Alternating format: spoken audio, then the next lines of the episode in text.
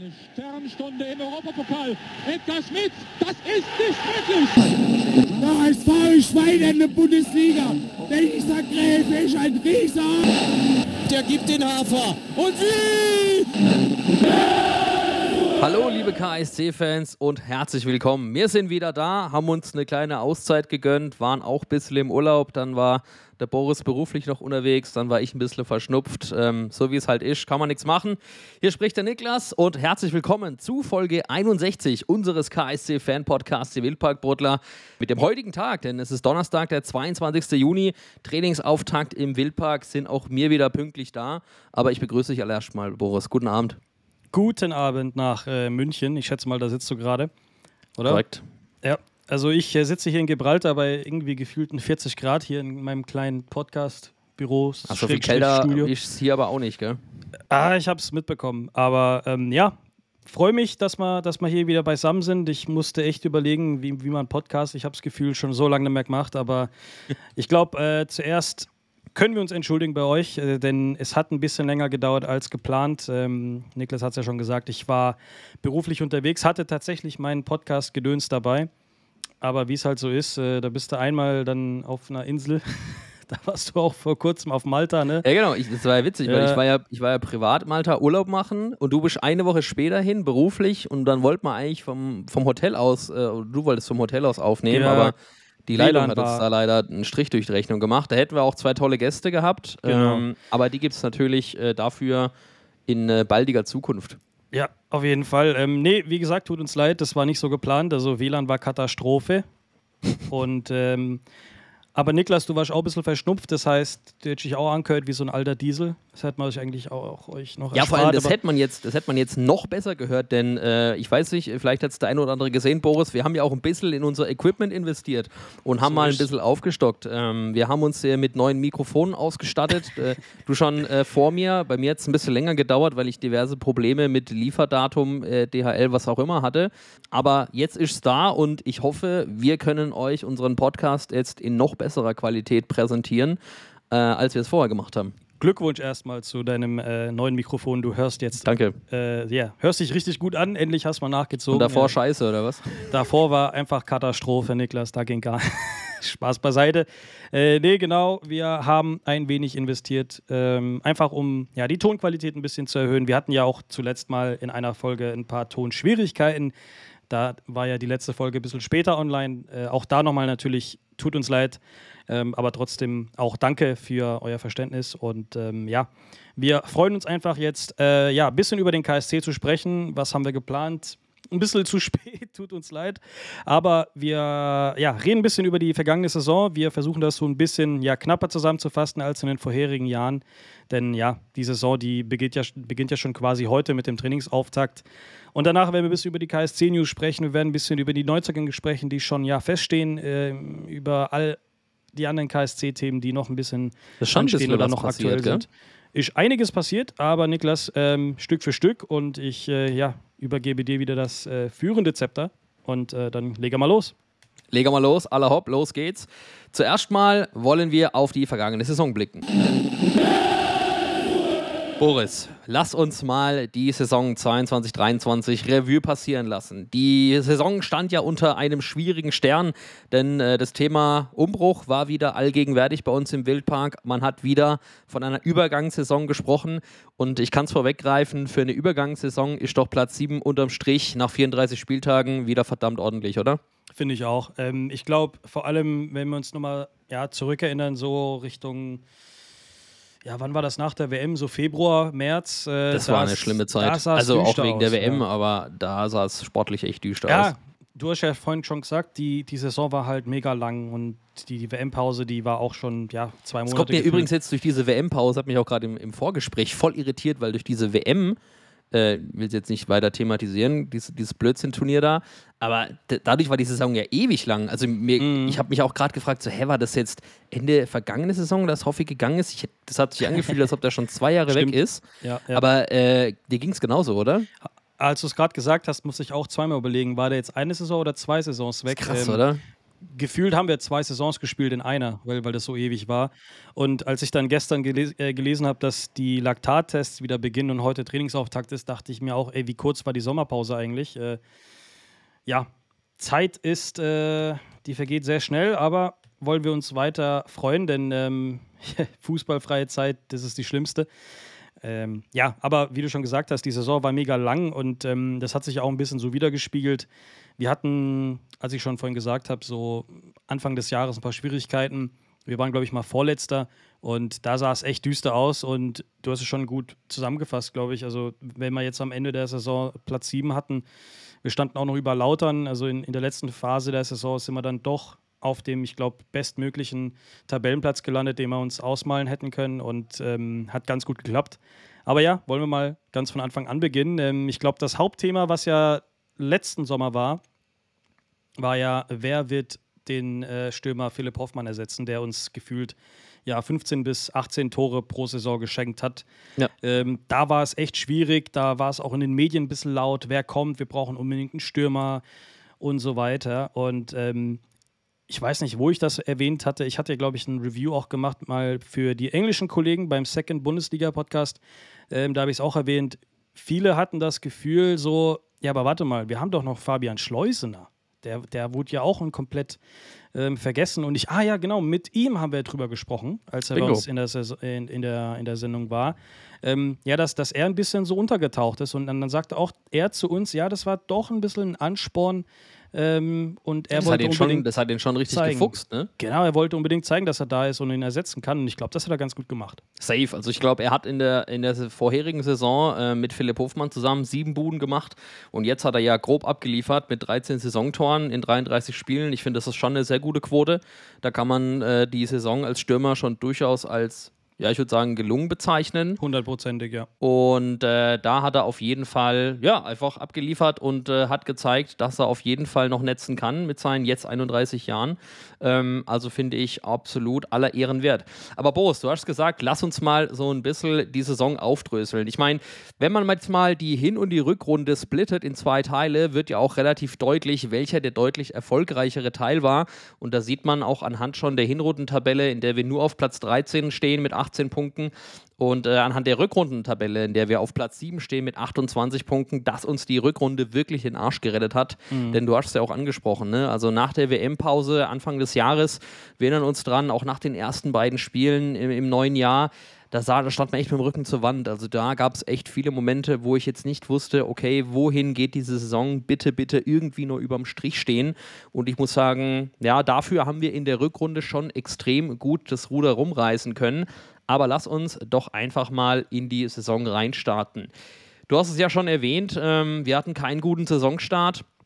Ich erinnere mich auch noch sehr gut an das erste Spiel in Paderborn, wo ja. wir einfach uns auch ja, gefreut haben, dass da irgendwie die Defensive überraschend stabil stand. Ich denke, so ehrlich mhm. können wir sein. Das haben ja, wir jetzt nicht ja. so erwartet. Vor ja. allem gegen Paderborn, eine Mannschaft, die von vornherein gesagt hat, die wollen jetzt nicht unbedingt ähm, im mittleren Tabellenfeld landen, sondern die wollen schon eher Richtung oben gehen und äh, nach oben schielen. Und ich muss sagen, da haben wir es ordentlich gemacht und wurden halt hinterher wieder 5-0 deklassiert. Ab der 56. Spielminute hat es da angefangen, einfach ja, hinten einzuschlagen. Und das war dann in der Höhe aber auch deutlich zu viel, meiner Meinung nach. Das war dann schon bitter. Ich kann mich auch noch erinnern, dass wir da richtig gut im Spiel waren und ähm, ja, du hast schon Mikkel gesagt, hatte auch eine richtig gute Chance, by the way. Äh, Mikkel Kaufmann ja. hätte da schon das 1-0 markieren können. Ja, ich erinnere ja. mich noch dran. Äh, da war der ja gerade neu und sollte ähm, in die großen Fußstapfen von Philipp Hofmann treten und mhm. äh, hat da noch nicht so gezündet in der Hinrunde, wie er es dann in der Rückrunde getan hat. Ja, das stimmt, aber, aber das, das hat ja auch damit zu tun, dass er ja eine Zeit lang gar nicht gespielt hat. Man wollte ihm ja quasi wieder so diese Chance geben, aber auch Simone Rapp, der hat ja auch nicht wirklich gezündet zu Beginn. Ähm, vorne war es halt schon relativ schwierig, da haben uns ja auch alle überlegt, wer wird dann für uns die Tore schießen vorne. Ähm, aber defensiv sah das eigentlich schon ganz gut aus und ähm, wir hatten schon gut Respekt auch vor Paderborn, weil die hatten ja ein, ein ganz anderes Saisonziel als wir. Ähm, du hast ja gesagt, wir wollten so eine Übergangssaison erstmal überm Strich bleiben und das haben wir ja geschafft, aber trotzdem war letztendlich dann diese, diese kleine Phase in der zweiten Halbzeit. Ich meine, es waren so zwischen 8 und 15 Minuten, wo wir gepennt haben und, und ja. ich glaube, da wir drei, vier Tore kassiert, haben uns alle angeguckt und gedacht, was ist jetzt hier passiert. Ähm, Und, und da haben wir schon alle ein bisschen Sorge gehabt, dass, dass, die, dass die Defensive dann plötzlich doch nicht mehr so stabil ist, dass wir vorne niemanden haben, der eher die Tore schießen wird. Aber was mir auch noch in, Erinnerung geblieben ist, war einfach, dass die, dass die Gästefans in Paderborn nach dem Spiel trotzdem noch lange da waren, gesungen haben, gefeiert haben. Äh, ich meine, Tidex hatte das bei uns gesagt, dass er mhm. komplett mhm. überrascht war, dass äh, ja. wir eigentlich da voll auf die 12 gekriegt haben, aber die Fans, die standen trotzdem da und haben gefeiert. Ähm, wo man sich auch erstmal überlegt, sag mal, äh, haben wir hier gerade gewonnen oder verloren. Und das macht aber auch den KSC aus, ähm, um es mal vorwegzugreifen, denn wir haben schon oft gesagt, über die Saison hinaus, auch jetzt äh, wahrscheinlich auch in die neue Saison, der zwölfte Mann bei uns ist wirklich so der, der wichtigste Mann gefühlt. Ähm, wie oft wir schon Spiele gedreht haben oder, oder noch Punkte eingefahren haben, weil die Gegengerade und die, und die Fans einfach immer am Start waren, das war schon wichtig.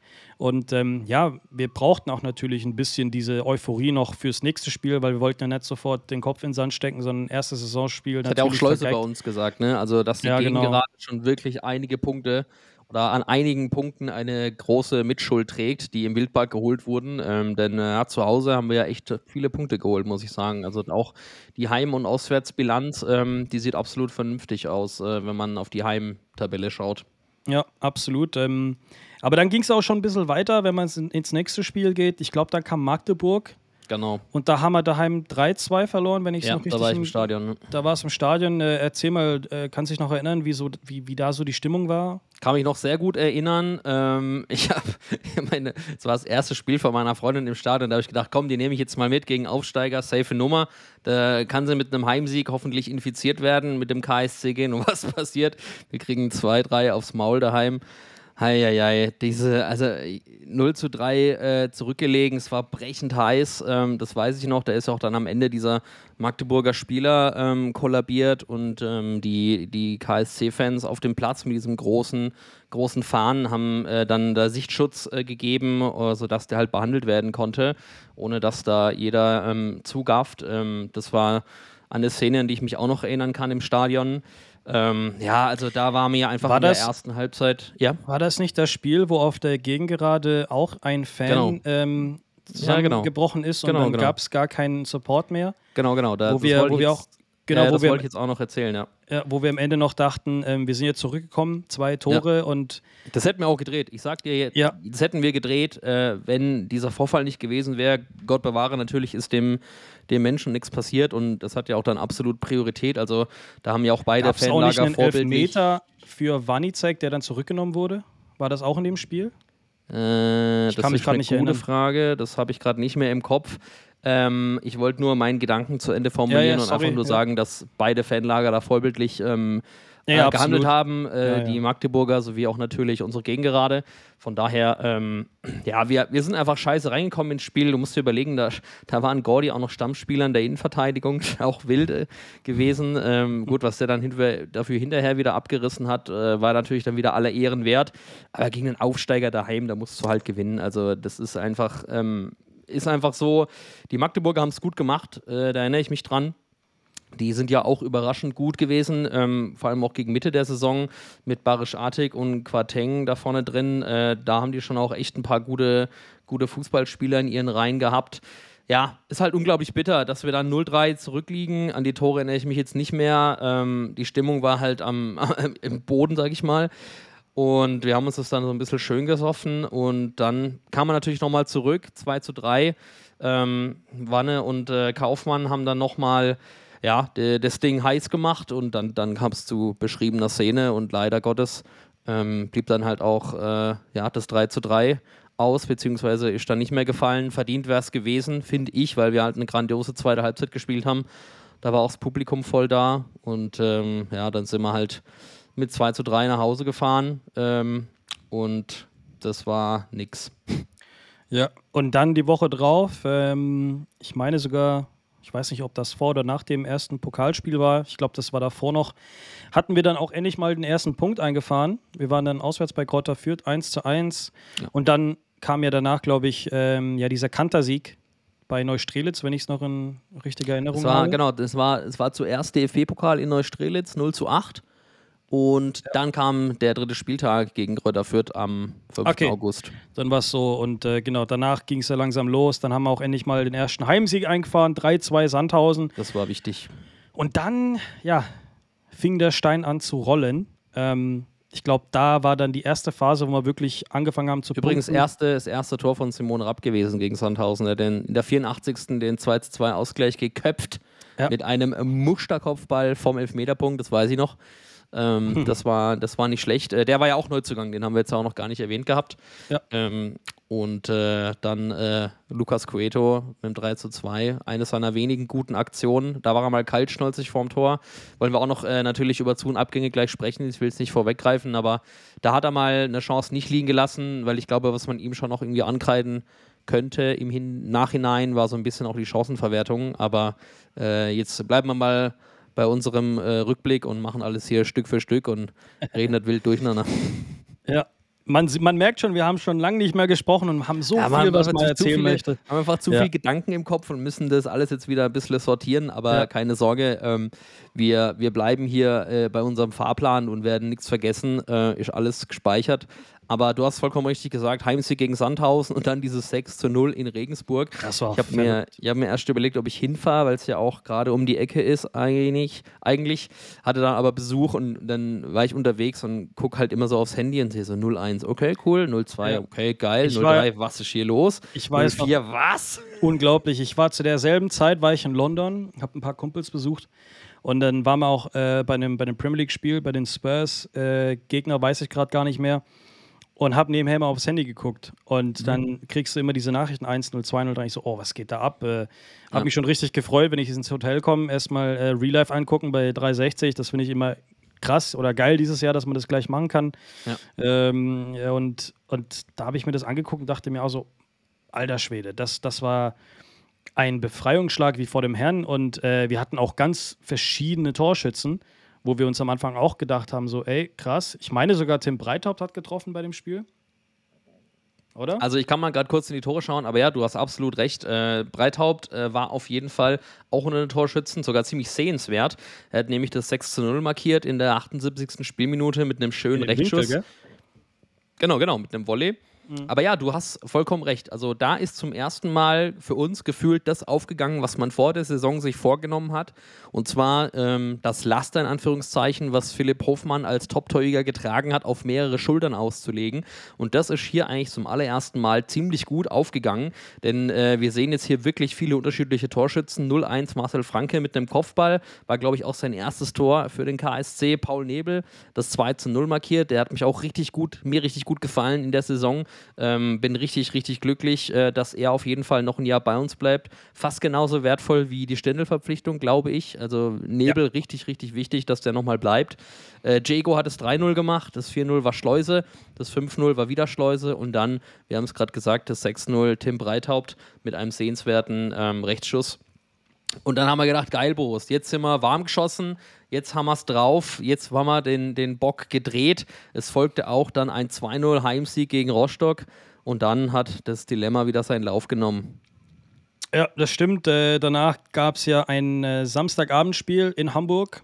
Ja. Da haben wir dann 1-0 verloren. Ähm, auch da habe ich es noch in Erinnerung, dass wir eigentlich ein sehr, sehr gutes Spiel gemacht haben. Äh, vielleicht sogar eines der besten zu der Zeit. Äh, und trotzdem, ja, haben wir keinen Punkt mitgenommen aus dem Norden äh, gegen den HSV, was wir ja dann in der Rückrunde sehr gut wieder, wieder gut gemacht haben, die Rechnung beglichen haben, aber da kommen wir später zu. Ähm, und dann, ja, das Dilemma äh, folgte. Wir hatten ja dann auch äh, dieses Verletzungspech in der Innenverteidigung auch eine lange Zeit. Ich glaube, Stefan Ambrosius kam ja auch während der Saison zu uns äh, vom HSV ausgeliehen. Genau äh, der ja die, die Innenverteidigung mit Marcel Franke eigentlich sehr, sehr gut gemeistert hat. Also spielerisch vor allem. Das war natürlich was ganz anderes, was wir gewohnt waren äh, von ja, vorheriger Zeit mit, mit Daniel Gordon und so weiter. Äh, Stichwort Spieleröffnung, Spiellesen. Ich kann mich noch ganz genau erinnern, bei irgendeinem Heimspiel war es so, so, so ein langer Ball quer hinten von, von Ambrosius auf Marcel Franke. Und als der Ball noch in der Luft war, hat Marcel Franke applaudiert. Ich weiß nicht, warum ja. mir diese Szene noch im ja. Kopf geblieben ist, aber ich fand das irgendwie schon ich stark. Das auch gesehen, das war schon gut. Und dann, ja, haben wir dann 0-0 gespielt zu Hause danach gegen äh, den da ja, Aufsteiger und Meister Heidenheim. Auch phänomenal. Heidenheim war noch nie Tabellenführer diese Saison oder letzte Saison. Und am Ende sind sie Meister geworden und aufgestiegen. Ich glaube, ähm, ja, Wer manchmal ist ist nochmal es halt so. noch nicht aufgestiegen? Ah, Der HSV. Hoppla. Ja, äh, ja. ja, aber genau, äh, 0-0 gegen Heidenheim. Ähm, gefühlt eigentlich, ja, Fand ich okay. Also es war, Ja, ja. das war kein, kein besonders tolles Spiel von beiden Nee. Mannschaften. Ich erinnere mich noch, weil ich da auch da war im Wildpark. ja. Aber du, da war auch für mich schon irgendwie klar, dass Heidenheim sportlich betrachtet über uns steht, auch ähm, während der ganzen Saison und auch am Ende der Saison. Von daher war das für mich schon in Ordnung eigentlich. Ja, und, dann, und dann ich glaube, das schlimmste Spiel, was ich gesehen habe, oder eines der schlimmsten Spiele, das war dann danach in Braunschweig, dieses Oh verregnete Spiel da, äh, wo alle weißen Trikots dann braun waren. Ähm, ja, 2-1 haben wir dann verloren. Die, die Braunschweiger, die waren zu der Zeit ja überhaupt nicht Uja wirklich mit dem gut dabei, 2-1, glaube ich. gell? Der hat Genau. auch richtig, der hat auch ähm, viele wichtige Tore gemacht für die Ja, Braunschweiger. zu der Zeit war Braunschweig, glaube ich, äh, 16. nach ja, neun waren, Die waren Spieltagen. dann 16. Ja. Und, Da waren ähm, wir wieder, Aufbaugegner KSC, Boris. KSC tut gut, äh, das ist ja so das Motto. Aber danach ging es dann wieder nach vorne, denn wir haben äh, überraschenderweise, muss man schon fast sagen, den ersten FC Nürnberg daheim 13-0 weggeputzt. Ähm, auch ein Spiel, was, was äh, ja, irgendwie komisch war, weil zuvor wir gegen Braunschweig gar nicht gut aussahen und wir da dachten, ey, wenn jetzt Nürnberg kommt, die haben ja auf dem Papier eigentlich einen viel besseren Kader. Ähm, und dann, wenn ich mir dann angucke, wie wir da, ja, am Ende dann tatsächlich noch ja, ich glaube, wir waren 1-0 in die, in die, sind wir in die Pause gegangen und dann haben wir Genau. noch zwei Tore gemacht in den letzten paar Minuten oder so. Genau. Schleuse gegen seinen Ex-Club getroffen auch. Der war ja auch Und Heiser beim hat doch auch ein mega das geile Tor Heiser hat eine Wollehammer abgelegt in der 78. Das war Ja. dann das 2-0. Äh, das war eine, Winke-Winke-Jubel richtige, Richtung eine, Gästeblock, eine ne? linke Klebe, die er da in, ins Gehäuse gezimmert hat. Und wer hat das dritte Tor gemacht? Wanizek. Wer sonst. Wer sonst? Der, the GOAT of the Second Bundesliga. Ähm, laut SofaScore tatsächlich der beste Mittelfeldspieler der Liga gewesen. Vielleicht sogar der beste Spieler. Ähm, wer, wer SofaScore nicht kennt, das ist, das ist eigentlich eine ganz geile App. Da hast du wirklich. Vielleicht nach Kleindienst, weil der halt einfach die Liga kurz ja, und klein jeden Fall. geschossen hat. Klei- Kleindienst auch unglaublich. Aber ja, SofaScore, äh, unbezahlte Werbung. Die App benutzen wir eigentlich sehr gerne. Da hast du die Ratings drin, da hast du wirklich jede einzelne Statistik von jedem einzelnen Spieler, äh, von Pässen bis, bis, bis Laufleistung, bis, keine Ahnung, äh, Schüsse und Zweikämpfe und hast du nicht gesehen. Ähm, schon stark. Genau, und danach ging es eigentlich weiter. Wir sind äh, nach Bielefeld gefahren und haben auch da dann gewonnen. 2 zu 1 haben wir die Bielefelder äh, besiegt, die ja nächstes Jahr dritte Liga spielen. Hätte ich auch, Auch nicht gedacht, da- ne, dass sie durchgereicht werden. Ja, war auch verrückt. Ähm, aber auch da wieder Schleusner gezeigt, wo das Tor steht und Wanizek auch ähm, dann den Siegtreffer erzielt. Relativ früh. Man hat es noch über die, über die Bühne gebracht. Wir waren knapp eine, über eine halbe Stunde waren wir in Führung und haben es gerade noch so geschafft, dass wir, dass wir da mit drei Punkten nach Hause fahren. Das war auch ganz, ganz wichtig für die Mannschaft. Ähm, ja, einfach dieses Selbstvertrauen wieder zu tanken. Ähm, zu der Zeit kann ich mich noch erinnern, Eichner jedes Mal auf jeder Pressekonferenz, ja, die Liga ist halt so, man muss es akzeptieren und wer es nicht akzeptiert, der hat halt Pech. Ähm, so, so in dem Wortlaut äh, jetzt nicht, aber, aber das war so der. Sinn. Ja, die Liga, die ist eng, das ist eine Liga für sich. Äh, da kann man jetzt mal 10 Euro Und die Liebe zum Verteidigen. Ich glaube, die haben wir am Anfang auch oft gehört in der Hinrunde. Stimmt, ja. Mit dem Leben des Torverteidigen. Mhm. Ähm, das haben wir ja dann auch äh, irgendwann mal uns einreden müssen. Ja, und danach, nach dem äh, Sieg zu Hause, glaube ich, verloren. Ne? Danach gegen äh, Darmstadt war das, glaube ich. Genau, Heimspiel. Das war ähm, das äh, Jubiläum mit dem Sondertrikot. Ich erinnere mich, weil ich war da auch im Stadion mit meinem Vater. Ähm, saß ich mal auf der, auf der Nordtribüne, um mal eine neue Perspektive auch einzunehmen und mal äh, die auch mal zu erleben. War super ärgerlich, weil zu dem Zeitpunkt auch Darmstadt schon sehr weit oben. Ich erinnere mich sehr gut an das Spiel. Wir gehen einzeln in Führung durch Schleuse. War ähm, richtig cool. Dachte ich mir schon, hey, da geht was. Und dann haben wir das auch wieder so blöd aus der Hand gegeben. Äh, das 1-1 von Pfeiffer. Ich weiß nicht, ob es das 1-1 oder dann am Ende das 2-1 von, von Philipp Tietz war. Ähm, da war irgendwie, das war irgendwie nach einer Ecke oder so und dann war Kuddelmuddel und Gersi war nicht rechtzeitig da und es war so ein blödes Gegentor auf jeden Fall. Ich glaube, das war das 1-1.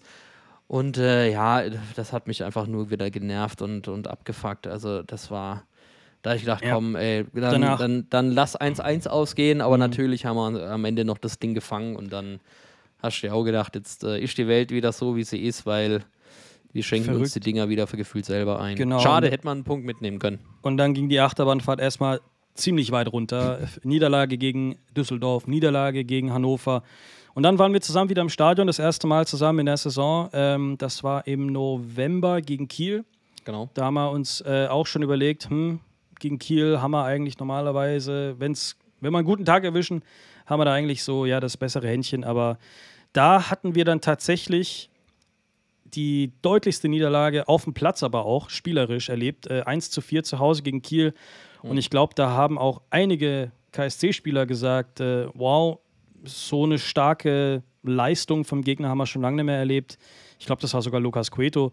Ähm, meine ich zumindest, dass er das war, der gesagt hat, äh, es war doch, glaube ich, beim, beim Rückspiel gab es einen Artikel, wo, wo irgendwo drin stand, äh, Cueto träumt noch vom, vom Hinspiel oder sowas, äh, von, von, von Kiels äh, Spiel oder sowas. Vielleicht, keine Ahnung, laber ich nur Scheiße, ich weiß es nicht, korrigiert mich auf jeden Fall, falls das nicht richtig ist. Aber ja, 1-4 haben wir dann verloren äh, daheim.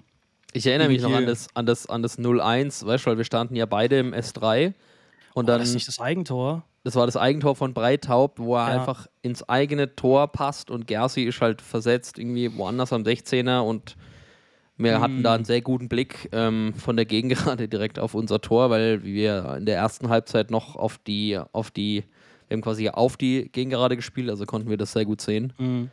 Ja, das war Ja. bitter. Das war bitter und äh, dann ging es ja weiter. Dann sind wir zusammen nach Kaiserslautern gefahren. Aber Highlight von dem Tag, dass wir den Mirko getroffen haben, weißt du noch?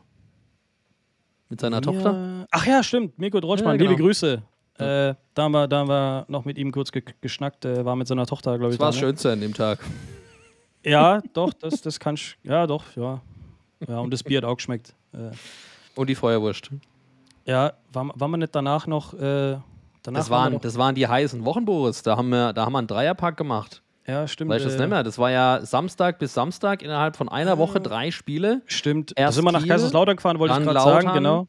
und dann St. Pauli und wir haben Genau. keins der drei Spiele gewonnen, natürlich.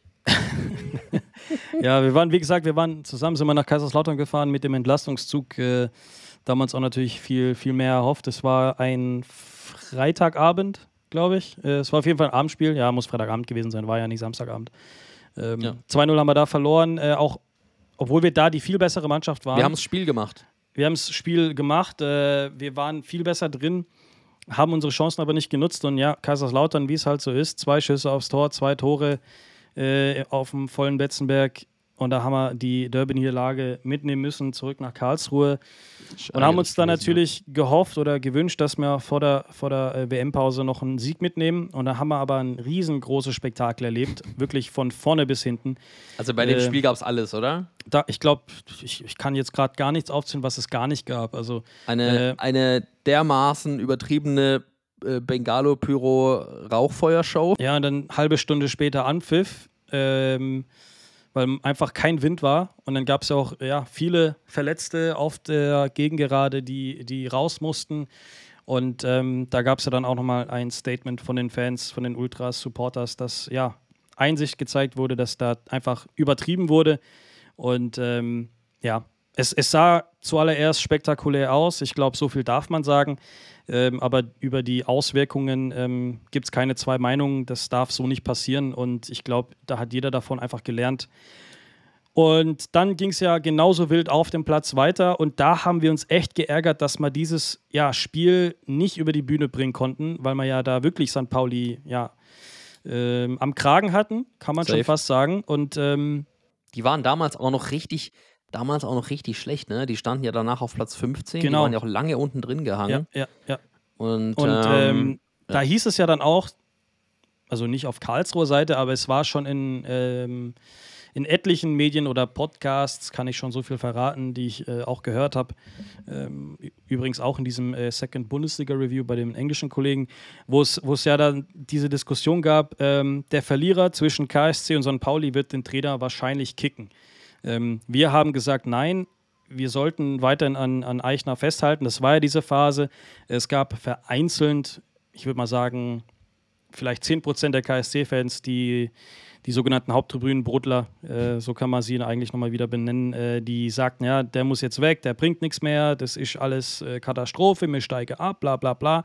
als wäre aber so ich- eine Scheiße. Aber wir haben trotzdem gesagt, man, wir müssen einfach konstant bleiben. Ja? Wir, haben, wir müssen am, am Trainer festhalten. Wir hatten so viele Verletzungen. Wir müssen einfach gucken, dass wir diese Kontinuität, diese Konstanz beibehalten. Und äh, ja, trotzdem ist nichts draus geworden. Ähm, ich glaube, danach ist tatsächlich dann der St. Pauli-Trainer geflogen. Genau.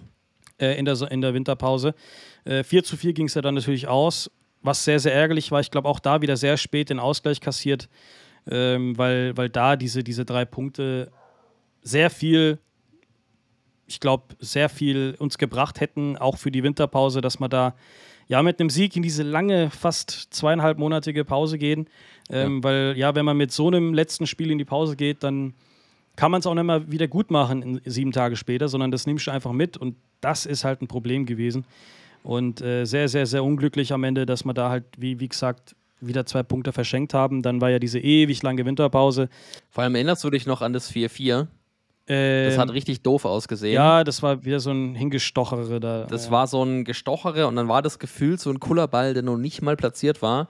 Also ja, da sah unser Gersi nicht sonderlich gut aus. Ähm, der jetzt ja mittlerweile in Berlin verweilt, werden wir auch gleich natürlich drüber sprechen. Mhm. Ähm, aber ja, ich erinnere mich noch an das 4-4, das hat mich auch voll geärgert, weil der Ball sah nicht unhaltbar aus und wie du es gerade gesagt hast, also wenn man auch mal sich die Tabelle zu dem Zeitpunkt anschaut, wir waren dann 13. mit 18 Punkten und Sandhausen war letzter mit 16. Also das war ja sowas von dermaßen knapp da unten, da ist ja richtig die Hütte gebrannt bei allen Vereinen. Also die halbe Liga im Abstiegskampf. Die halbe Liga im Abstiegskampf. Fürth aber 10. mit 20 Punkten, wir waren 13. mit 18 und Sandhausen 18. mit 16. Also das ist halt vier Punkte vom 10. bis zum 18. Äh, vollkommen irre. Also das war schon, da bin ich mit keinem guten Gefühl erstmal in die Winterpause gegangen, muss ich sagen. Ja, vor allem, weil der so ewig lang war. Und ähm, aber worauf ich mich dann gefreut habe in der Winterpause, war dann das Trainingslager. Ähm, mhm. Das ist ja. Stimmt, das hast du ja auch wieder gegönnt. Habe ne? ich mir gegönnt. Das ist theoretisch oder sogar praktisch äh, nur ein Steinwurf entfernt. Also wirklich vielleicht eine halbe Stunde äh, mit dem Auto Richtung Estepona oder Marbella, je nachdem, wo gespielt wurde. Und da ist mir eine Sache aufgefallen. Und das habt ihr mit Sicherheit auch schon öfter gehört bei uns diese Saison, dass äh, ja, Mikkel Kaufmann plötzlich ein ganz anderer Spieler war. Der hat sehr viel an sich gearbeitet. Ähm, über die, über die WM-Pause und äh, ja, hat wirklich Feuer gehabt. Der, der wollte unbedingt loslegen. Und das hat man dann auch gesehen, vor allem im Trainingslager, das ist mir sofort aufgefallen, in den Trainingseinheiten, auch in den Testspielen, Vollgas gegeben, wirklich jedem Ball hinterhergerannt, äh, keinen Zweikampf gescheut. Und, ähm, und dann hatte ich auch so das Gefühl, mh, hm, an dem werden wir viel Freude haben noch in der Rückrunde.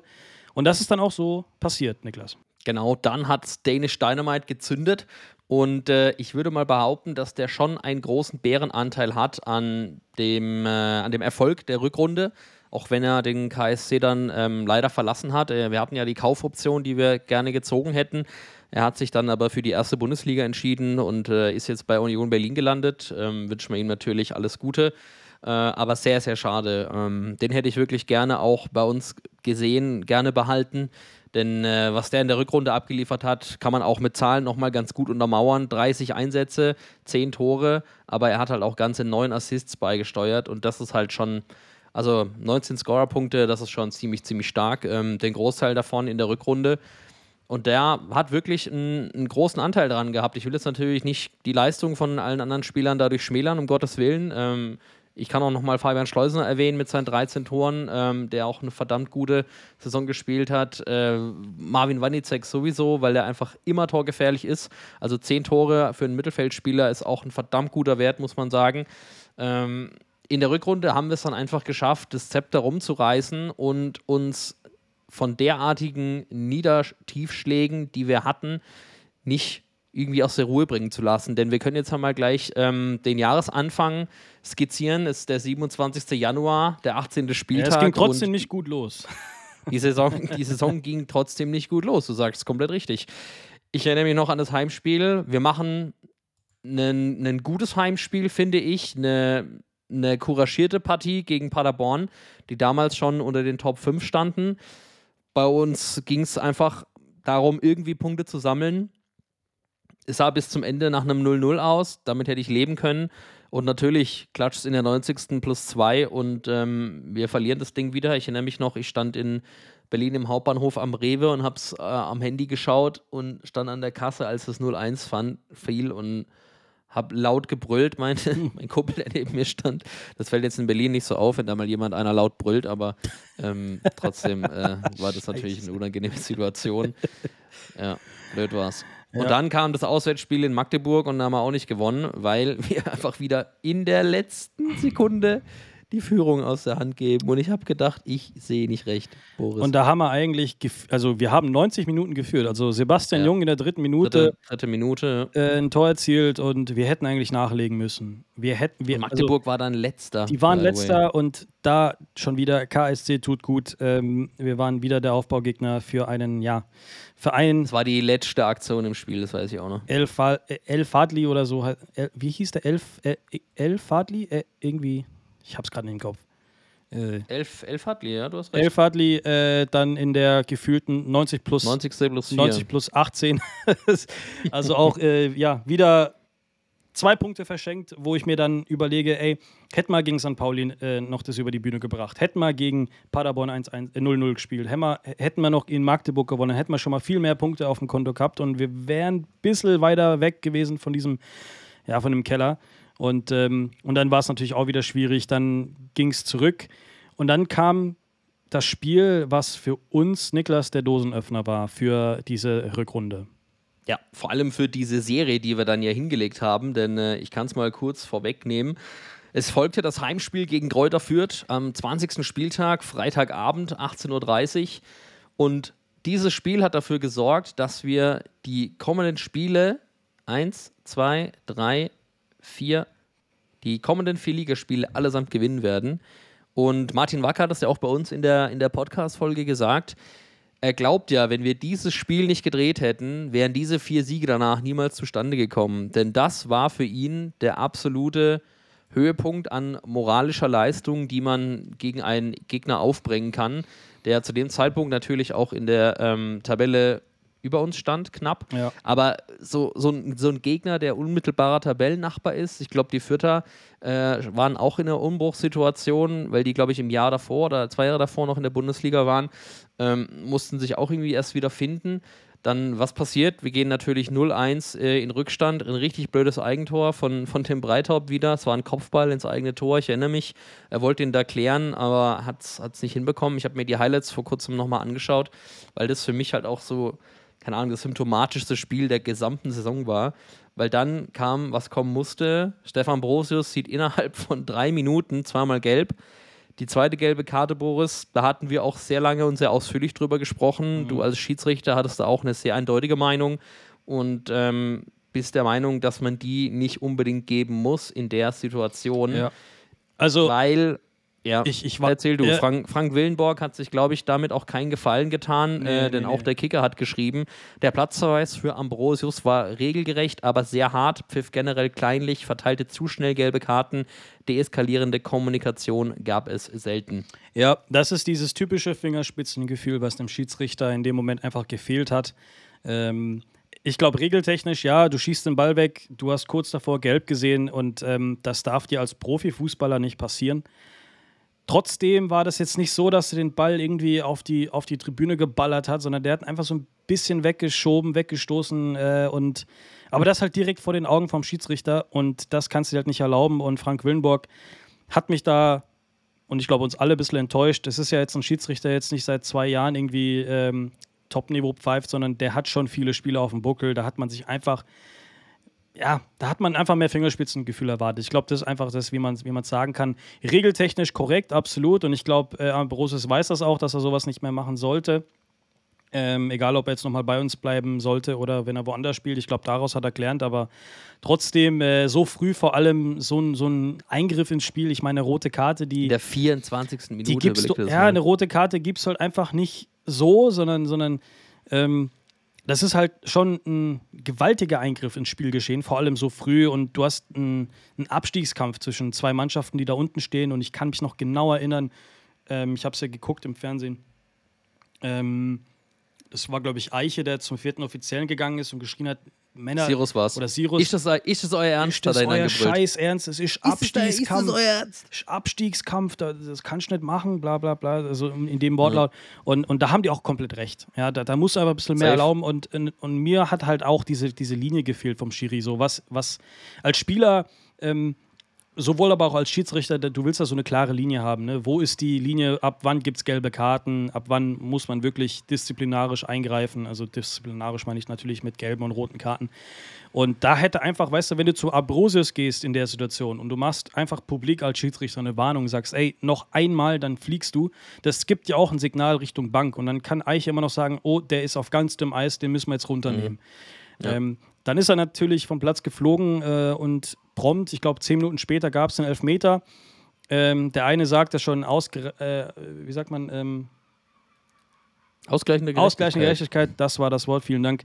Ähm, und dann hat Wanicek ja den Ausgleich erzielt und die War aber auch ein Mannschaft hat sich Foul an Schleuse. Also da Ja, ja, hat auch genau. der VAR gecheckt. Ähm, Ja. Kann man, also war ein klarer Elfmeter. Nee, absolut. Ähm, absolut, das stimmt. Das stimmt. Und dann haben wir natürlich gehofft, äh, dass wir da am Ball bleiben. Und es war ja ein bisschen auch unruhig. Ähm, die Fans, aber die Gegengerade, das ganze Stadion war trotzdem da. Und äh, wir haben einfach, ja, diese Energieleistung auf dem Platz, die, die war einfach unglaublich. Und äh, dann, glaube ich, eines der, der ja, fast Traumtore, dieser Pass von Schleusner auf, äh, auf Die Kaufmann. haben, die haben zu zweit die komplette Hintermannschaft von Fürth ausgehebelt. und dann Also ich habe, ich hab, glaube Ja. ich, keine andere Szene wie die öfter gesehen.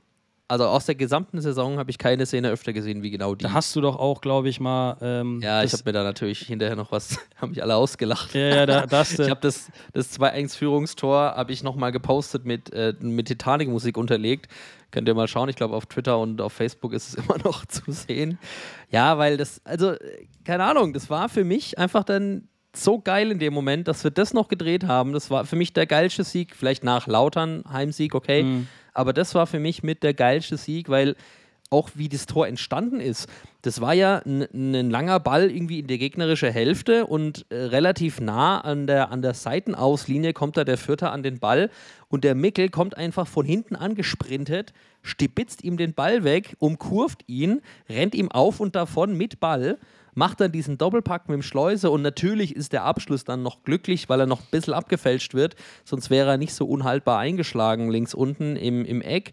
Aber das war einfach nur sensationell. Und dann halt der Jubel vor der Gegengerade. Ja. Brauche ich nichts mehr zu sagen. pure Ekstase. Ähm, Schaut es euch nochmal an. Also, das war für mich, ich weiß nicht. Also, ja, natürlich nach dem Derby-Sieg das geilste Spiel der Saison. Ja, du hast HSV Heimsieg vergessen. Äh, HSV Das war auch nochmal stark. Aber ja, absolut ähm, auf den Punkt gebracht. Ich glaube, das war eines der, der sinnbildlichsten Spiele, äh, die ja die Saison ein bisschen so, so einen Stempel aufdrücken. Und dieses Tor von Mikkel Kaufmann, generell, da hatten wir das Gefühl, dieses Sturmdur zwischen Schleuse und, und Kaufmann.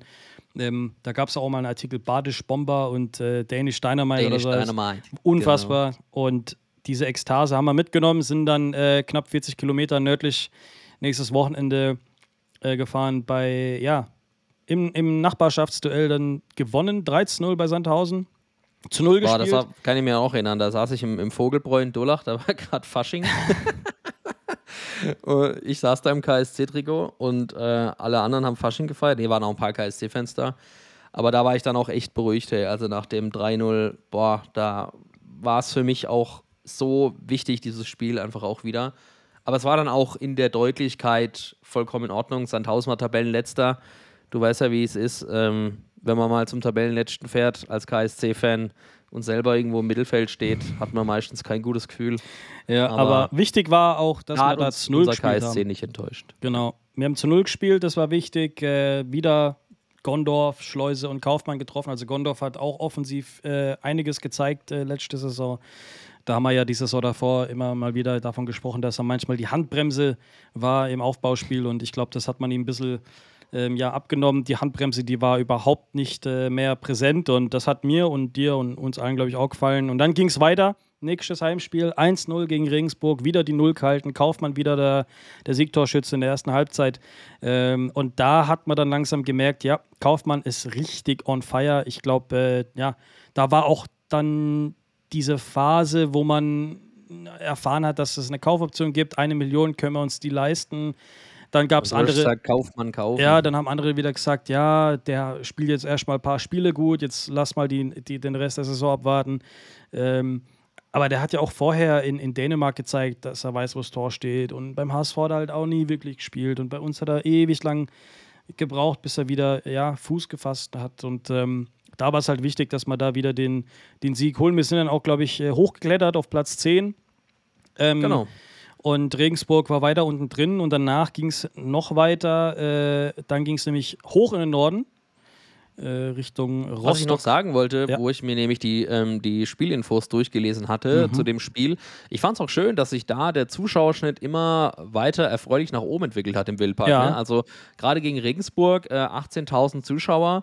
Ähm, jetzt weiß ich nicht, wie viele Regensburger da waren, aber das sind jetzt eher, die- eher nicht 2000 gewesen, nee, die mal, kommen immer so mit eher 200, 300 weniger. Leute oder so.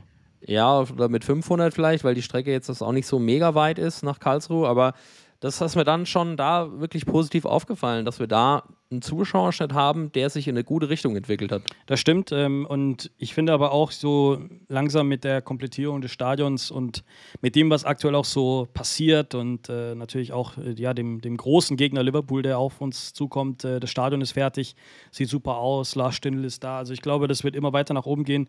Und wir haben ja, lass mich nicht lügen, ich glaube in den letzten Heimspielen dann seit der Zeit immer so um die 20.000 Zuschauer gehabt, plus minus.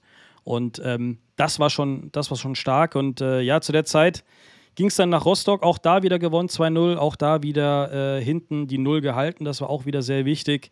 Sind dann weitergeklettert, äh, Warnizek und Nebel, die Torschützen. Ähm, auch da hätte man dann theoretisch noch ein Gegentor fassen können. Ich weiß, äh, Rostock hat am Ende nochmal richtig losgelegt. Ja. Und ähm, hat aber für die Rostocker nicht gereicht. Die sind damals auch, wie wir, so im Abstiegskampf gewesen, wie die halbe Liga gefühlt. Ähm, aber da haben wir uns trotzdem ja, weiterhin nach oben äh, gepeitscht. Und ich glaube, nach dem Spiel War HSV Heimspiel. war HSV-Heimspiel, richtig. Und da äh, war du warst da, gell? Nee, ich war nicht im Wildpark. Äh, warst du da? Nee, ich war nicht da. Äh, aber ich habe irgendwie im Kopf gehabt, dass du da gewesen wärst. Egal. Ich wäre gerne Ich glaub, da meine Kumpels gewesen. waren da. Äh, ja, ich, irgendwie jetzt nicht geklappt. Ich wollte hin, aber keine Ahnung, irgendwas ist dazwischen gekommen.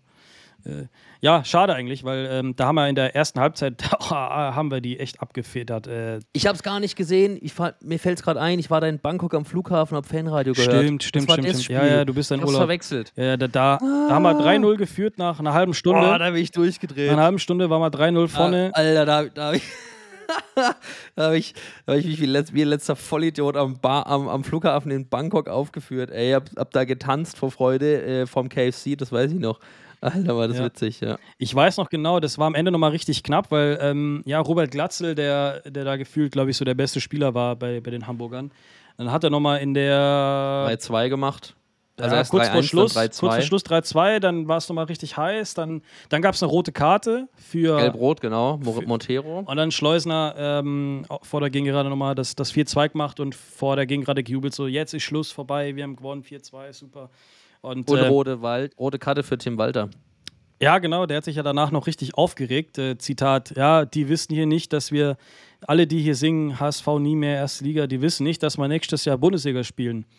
Und was ist passiert? Genau, nix gab's. Äh, ihr könnt die Uhr jetzt langsam wieder montieren, in äh, montieren in Hamburg, äh, Zweitliga-Dino. die Zweitliga, die Zweitliga-Uhr. Da haben, da haben wir sie echt, äh, da haben wir sie echt weggeputzt. Und ich glaube, das war für die KSC-Seele war das einfach nur, ja, wunderbar, traumhaft. Und äh, da haben wir den HSV besiegt. Äh, die waren zu der Zeit, glaube ich, Zweiter. Wir sind hochgeklettert auf acht. Und da haben wir auch angefangen zu träumen, ja, wenn man noch das und das und das gewinnt, dann geht es richtig ab. Pustekuchen. Danach ging es nämlich nach Heidenheim und da haben wir richtig auf die 12 bekommen. Ja, wobei ich muss sagen, ähm, also das Spiel ist relativ schnell zusammengefasst. Ohne Tim Kleindienst äh, gewinnen die das nicht 5-2. End of Story. Stimmt, äh, wie viel hat er da gemacht? Vier Tore? Drei. Drei Tore. Genau, die, die ersten drei, komplett, ja. Dann äh, wäre es ein 2-2 gewesen und damit hätte ich auch leben können. Aber da haben wir 2-0 geführt. Da haben wir 2-0 geführt, ja. Ja. Das war schon Da haben wir auch gedacht, stark. was geht hier ab? Äh, Heidenheim da auch zu der Zeit im Aufstiegsrennen gewesen. Ich glaube, die waren Dritter oder so, Vierter. Mhm. Haben dann mit dem Sieg, äh, ja, sind die auch nochmal geklettert. Wir sind auf Platz 8, glaube ich, geblieben. Ähm, ja, aber dann war die KSC-Siegesserie ja nach fünf Dreiern in Folge eigentlich gerissen. Das war schade, weil zu der Zeit war ja St. Pauli auch dabei. Die haben wirklich jedes Spiel gewonnen und dann waren nur noch der Ja. KSC und St. Pauli Die haben ungeschlagen. grob abgeliefert in der Rückrunde, safe. Da haben wir uns gebettelt, so äh, welche Serie reist zuerst. Da Und kann ich auch wieder die, die Formtabelle nochmal rausholen. hast du die noch? Ne, warte mal, ich habe doch das irgendwann mal gepostet. Da waren wir nämlich, ich glaube, auf Platz 2 oder Platz 3 hinter St. Pauli, was die, ähm, was die Rückrunden-Performance angeht oder die, die vergangenen zehn Spiele. Äh, das war ja immer dann unser Lieblingswert lange Zeit. Ähm, ich finde es jetzt nicht mehr, aber ich kann aus dem Kopf heraus sagen, dass wir da ziemlich weit oben waren und äh, mit St. Pauli zusammen da eigentlich echt ähm, ziemlich, ziemlich gut Gas gegeben haben.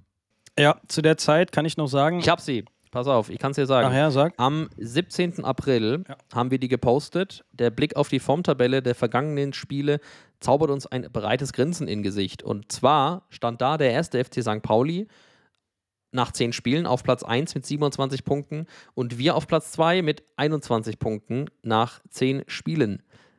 Kaiserslautern zum Beispiel in, zum Vergleich da nur mit 11 Punkten nach 10 Spielen auf dem 13. Platz. Also die haben es in der Rückrunde genau andersrum gemacht wie wir.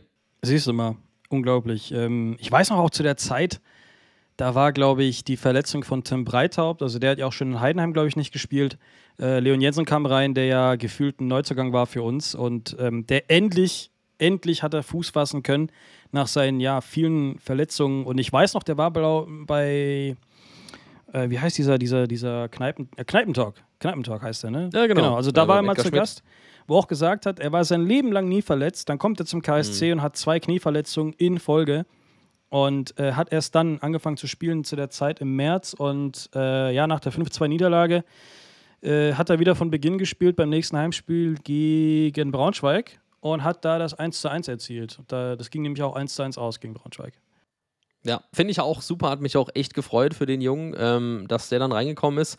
Also auch so ein bisschen aus der Note raus, weil dann ähm, auch Tim Breithaupt ausgefallen ist. Aber unglaublich cool, ähm, was der dann trotzdem draus gemacht hat aus der Chance. Hat sich richtig gut entwickelt. Mich hat es auch riesig gefreut, dass er seinen Vertrag verlängert hat. Der war ja gefühlt wieder ein Neuzugang. Das haben wir ja auch schon ähm, oft thematisiert und auch seine Lage mal analysiert. Also da freut es mich besonders, ähm, dass der dann wirklich äh, an, der, an der Aufgabe gewachsen ist und sich da wirklich gut in die Mannschaft reingespielt hat. Ja. Ist er auch wirklich einer, der das Spiel sehr gut lesen kann und da im äh, zentralen Mittelfeld auch sehr gut aufgehoben ist, finde ich. Hat er, hat er richtig gut gemacht. Kommen wir zum nächsten Spieltag, 27. Spieltag. 8. April war es, ich weiß noch, äh, ich bin mitgefahren nach Nürnberg. Das geht von München aus sehr entspannt. Hockst dich hier in Regio ein mit zwei Bier, fahrst ein bisschen äh, Zug, steigst in Nürnberg aus. Und ähm, ja, ich war nicht das erste Mal in Nürnberg, aber ich äh, erinnere mich äh, wieder daran, wie es äh, früher war. Aber ähm, Warst du nicht mit Ludwig im Stadion? Genau, genau. Grüße, Grüße an Ludwig. der Stelle, falls er zuhört. War ja auch schon mal bei uns zu Gast. Ähm, wir saßen dann relativ nah am Gästebereich, aber in der neutralen Zone, weil er natürlich Klubberer ist. Habe ich gesagt, alles gut, alles fein, ähm, ist für mich in Ordnung. Aber was ich cool fand, ist, wenn du da, ähm, ich weiß nicht, ob du mal in Nürnberg warst, wenn du da von der S-Bahn aussteigst, da wurden jetzt auch nicht so krass irgendwie Fanlager getrennt, hatte ich den Eindruck. Ähm, du läufst dann direkt da an diesem. Gemischt läufst du No- da rein, genau durch die Brücke Genau, genau. Da durch ist und dann- erstmal dieser, dieser Norrisring, diese DTM-Rennstrecke.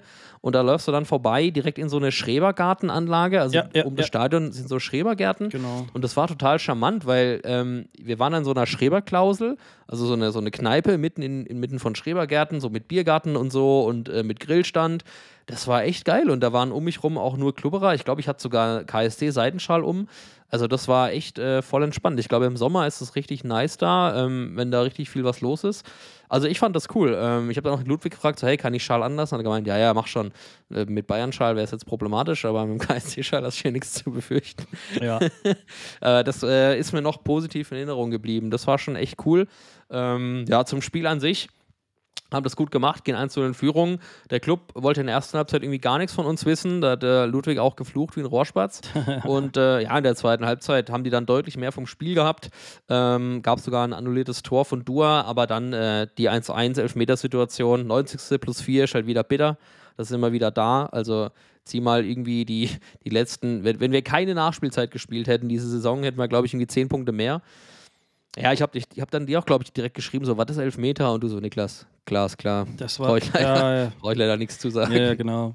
Ähm, weiß ich noch. Und äh, dann, glaube ich, war danach, nach dem 1-1, ich glaube, in Nürnberg hätten wir sogar schon fast den Klassenerhalt sicher machen können. Ähm, mhm. Aber das ist dann ja quasi passiert im nächsten Heimspiel. Ja. Da waren wir zwei dann auch wieder da.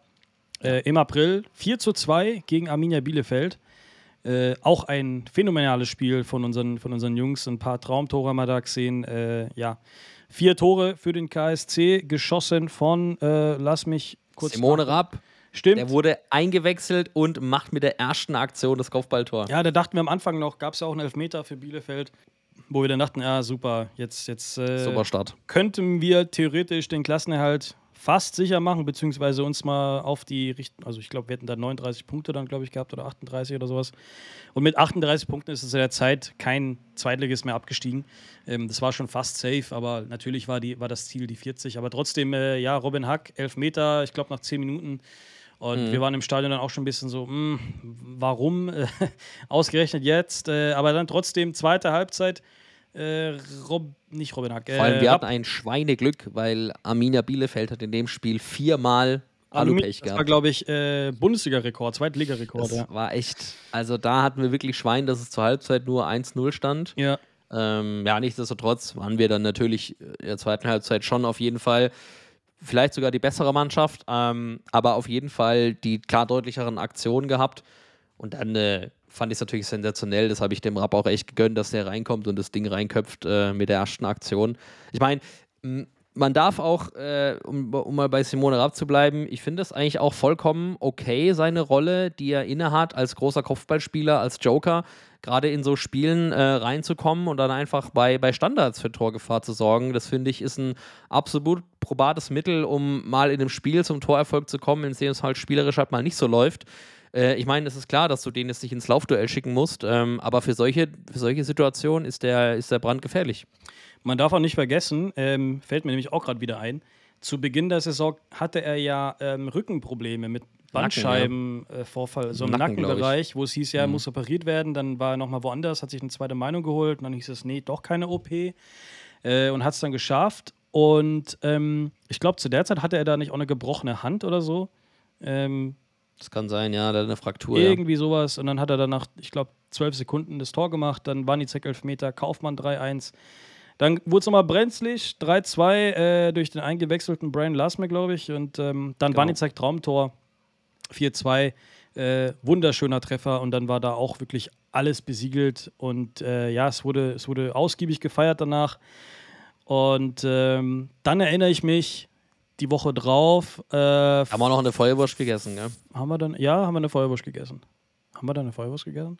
Haben wir eine Feuerwurst Bin mir sicher. Ja. Ich meine, ich, ich, ich, ich esse eigentlich immer eine Feuerwurst, wenn ich dort bin. Beste Wurst übrigens. Ähm, das Catering hat sich auf jeden Fall gesteigert. Äh, jetzt habe ich ja, Jetzt kannst du auch nochmal den Nudelstand erwähnen. Da haben ja auch echt viele Leute darauf reagiert, ne, dass oh, ja. wir den Nudelstand äh, uns hier offiziell zurückgewünscht haben und äh, uns dafür ich, stark machen. Wie oft ich den Nudelstand plötzlich in den Medien gelesen habe, ist Wahnsinn. Also und plötzlich gehst du auf Twitter und liest überall Nudelstand. Ja. Aber vollkommen zurecht. Facebook auch, Instagram-Sektion äh, Nudelstand, keine Ahnung. Wahnsinn. Äh, ich glaube, da haben wir wirklich vielen aus der Seele gesprochen. Ähm, den wünschen wir uns wieder. Allerdings wissen wir auch natürlich, dass äh, der Verein ähm, ja einen Vertrag hat mit, einem, mit einer Catering-Firma und äh, ja der Besitzer des Nudelstands ähm, ja da nicht mehr, nicht mehr aktiv sein durfte. Das war ja auch nur noch zur alten Wildparkzeit, aber ja, das war schon geil, Nudelstand. Jetzt, jetzt, jetzt hast du schon wieder das Thema aufgemacht, Niklas. Äh, worauf ich eigentlich hinaus wollte, war. Kriege ich Bock auf Tortellini, hey. Oh, hör mir auf, ey. äh, jetzt wieder, ich verliere mal den Faden. Ah ja, genau, nächstes Spiel. Ähm, das war auswärts beim SV Darmstadt. Äh, 98. Ja. Freitagabend, äh, ich weiß noch, Schleusener macht das 1 zu 0. Sehr sehenswert, genau. aber dann haben wir trotzdem 2-1 verloren, was schade war, weil wir da, glaube ich, auch rechnerisch die 40 hätten knacken können. Ähm, aber nichtsdestotrotz fand ich, haben wir da ein richtig gutes Spiel gemacht und. Darmstadt Tabellenführer gewesen. Äh, genau. Zu der Zeit, wie gesagt, ja auch äh, ja, stark noch um den Aufstieg mitgespielt. Äh, die sind jetzt letztendlich auch aufgestiegen dann als Zweiter. Wenn ich, ja genau, weil Heidenheim ist ja Meister geworden genau. und, und der HSV hat es nicht geschafft. ähm, aber, aber das war, wie gesagt, auch ein Spiel, wo ich, wo ich gedacht hätte, dass, dass wir die da nochmal ein bisschen ärgern können. Aber ich glaube, am Ende des Tages war doch die, äh, die Qualität, äh, war, war auf jeden Fall ein kleiner Unterschied da. Ich glaube, wir hätten da trotzdem nochmal 2-2 spielen können. Ähm, Mhm. Ich habe das ganze Spiel gar nicht mehr so im Kopf, aber, aber ja, 2-1 haben wir da verloren dann am Freitagabend äh, und dann ging es wieder Richtung Düsseldorf. Düsseldorf, ja. Genau. Düsseldorf haben wir dann auch verloren, leider. Düsseldorf habe ich im, in der Saison davor mitgemacht. Ähm, da haben wir es, glaube ich, irgendwie 3-1 verloren. Ja, und auch jetzt war uns das Glück mal wieder nicht hold, denn Boris, ich sag's, Zauberwort, Nachspielzeit, 90. plus 3, stand 2-2, damit hätte ich leben können, aber natürlich geben wir das Ding wieder aus der Hand. Ähm, ja, ich habe es gerade gar nicht mehr so im Kopf. Äh, ich weiß nur, dass wir zweimal vorne gelegen sind, ähm, das Spiel gedreht haben, aber ja, Düsseldorf auch eine Mannschaft, die ich auch eher unter den Top 3 gesehen aber auch hätte. da wieder Last Minute verloren. ja, ja, ja, genau, sag Mhm. ich ja. Also wieder ähm, Nachspielzeit das Zauberwort. Ähm, jetzt müsste man es eigentlich echt mal ausrechnen, wie viele Punkte wir mehr gehabt hätten, hätten wir null Minuten Nachspielzeit gespielt in der ganzen Saison. Das wäre mal eine spannende Rechnung. Das kann ich mir mal als Hausaufgabe mitnehmen. Ja, auf jeden Fall blöd. Einen Remis hätte ich gern mitgenommen. Ähm, da ging es ja auch darum, möglichst schnell die 40 voll zu machen und äh, einfach den, den, den Karren irgendwie sicher nach Hause zu fahren. Da war es ja schon klar, ähm, Saisonklassenerhalt kann man schon mit rechnen. Wäre halt schön, ähm, noch irgendwie einstellig zu sein, vor Kaiserslautern zu landen. Das war ja dann auch ein Ziel, was wir uns gegen Ende sehr gewünscht haben, was ja dann noch eingetreten ist. Ähm, denn über das Derby wollen wir natürlich auch gleich noch sprechen. Das kommt ja dann im Anschluss. Ähm, es folgte erstmal ein Heimsieg 2 zu 1 gegen Hannover. Das hat mich auch sehr gefreut, muss ich sagen. Das war Die dann, das war dann auch das Spiel, wo es rechnerisch klar war. Ja. Genau, frühe zwei Tore nach zwölf Minuten statt schon 2-0 durch Mickel und Schleuse und ähm, kriegen dann in der, in der 43. noch das 2-1, das Ding aber nach Hause gesegelt und damit den Klassenerhalt im Wildpark safe gemacht gegen Hannover. ja, und dann Niklas. Tabellen, Tabellennachbar zu dem Genau. Zeitpunkt. Platz 9. Und dann hast du dich auf eine kleine Weltreise begeben. Ja, das stimmt, das stimmt. Weltreise war für mich danach angesagt. Ähm, Auswärtsspiel in Kiel, habe mitgenommen, fand ich schon cool. Es gab wieder einen Sonderzug. Ähm, ich hatte irgendwann mal, glaube ich, gesagt, dass es äh, länger keinen gab, aber ich wurde dann korrigiert. Es gab mal, glaube ich, einen nach Hannover Mhm. davor sogar. Äh, den hatte ich unterschlagen. Ähm, sorry an der Stelle natürlich, aber ja, war schon ein geiles Erlebnis. Also wir haben ja auch extra eine Folge dazu gemacht, die könnt ihr euch auch gerne nochmal anhören. War schon geil, also ähm, sowas mal mitzumachen. Kiel ist schon verdammt weit, es waren dann, glaube ich, acht oder neun Stunden Zugfahrt. Äh, der Zug ist nachts gefahren hin, äh, das war der Vorteil. Ähm, da hat er weniger Verkehr, aber ähm, ja, also ich würde es auf jeden Fall auch nochmal machen. Machen wir auch mal auf jeden Fall mal zusammen, auf jeden Fall. Bruttler und Tour im Mhm. Sonderzug durch, durch Deutschland. Zweitligatour. Ähm, Vielleicht nach vielleicht, Berlin. äh, vielleicht, genau, Berlin würde sich anbieten, wenn es da einen gibt. Ähm, muss man natürlich immer abwarten. Ähm, ist ja natürlich ein großer, ähm, ein großer Aufwand, das zu organisieren, auch logistisch. Äh, auf jeden Fall da nochmal Hut ab und vielen Dank an, an die Supporters und alle, die da mitgewirkt haben, um das zu realisieren. Ähm, war schon cool, so mit äh, 600 Verrückten nach Kiel zu eiern. Das hat schon Bock gemacht, muss ich sagen. Ähm, sind ja nachts losgefahren, äh, gleich beladen, Fässer angeschlossen im Partywaggon. Es gab zwei, gleich mal gezapft und los ging's. Ja, das war schon, das war schon cool. Vielleicht muss es nicht wieder Kiel sein, also es waren dann schon lang, die acht Stunden. äh, vielleicht sowas wie ja, Hannover oder so oder Düsseldorf, so von der, von der Strecke her, würde es sich anbieten. Nee, vielleicht nicht ganz in den hohen Norden, aber ja, wir haben das Spiel verloren, das war aber irgendwie Nebensache, äh, war auch wurscht. Ähm, gefühlt, Klassenhalt war ja safe und ähm, von daher alles prima. Spaß gehabt und Freude gehabt am Spiel. Wer auf jeden Fall noch nicht im Norden war bei einem KSC-Spiel, keine Sorge, wir haben drei weitere Spiele in der Region, weil der HSV nicht aufgestiegen ist. Ich weiß nicht, ob wir das schon äh, erwähnt haben, ähm, aber es geht ja nach St. Pauli, nach äh, oder zum HSV und Kiel.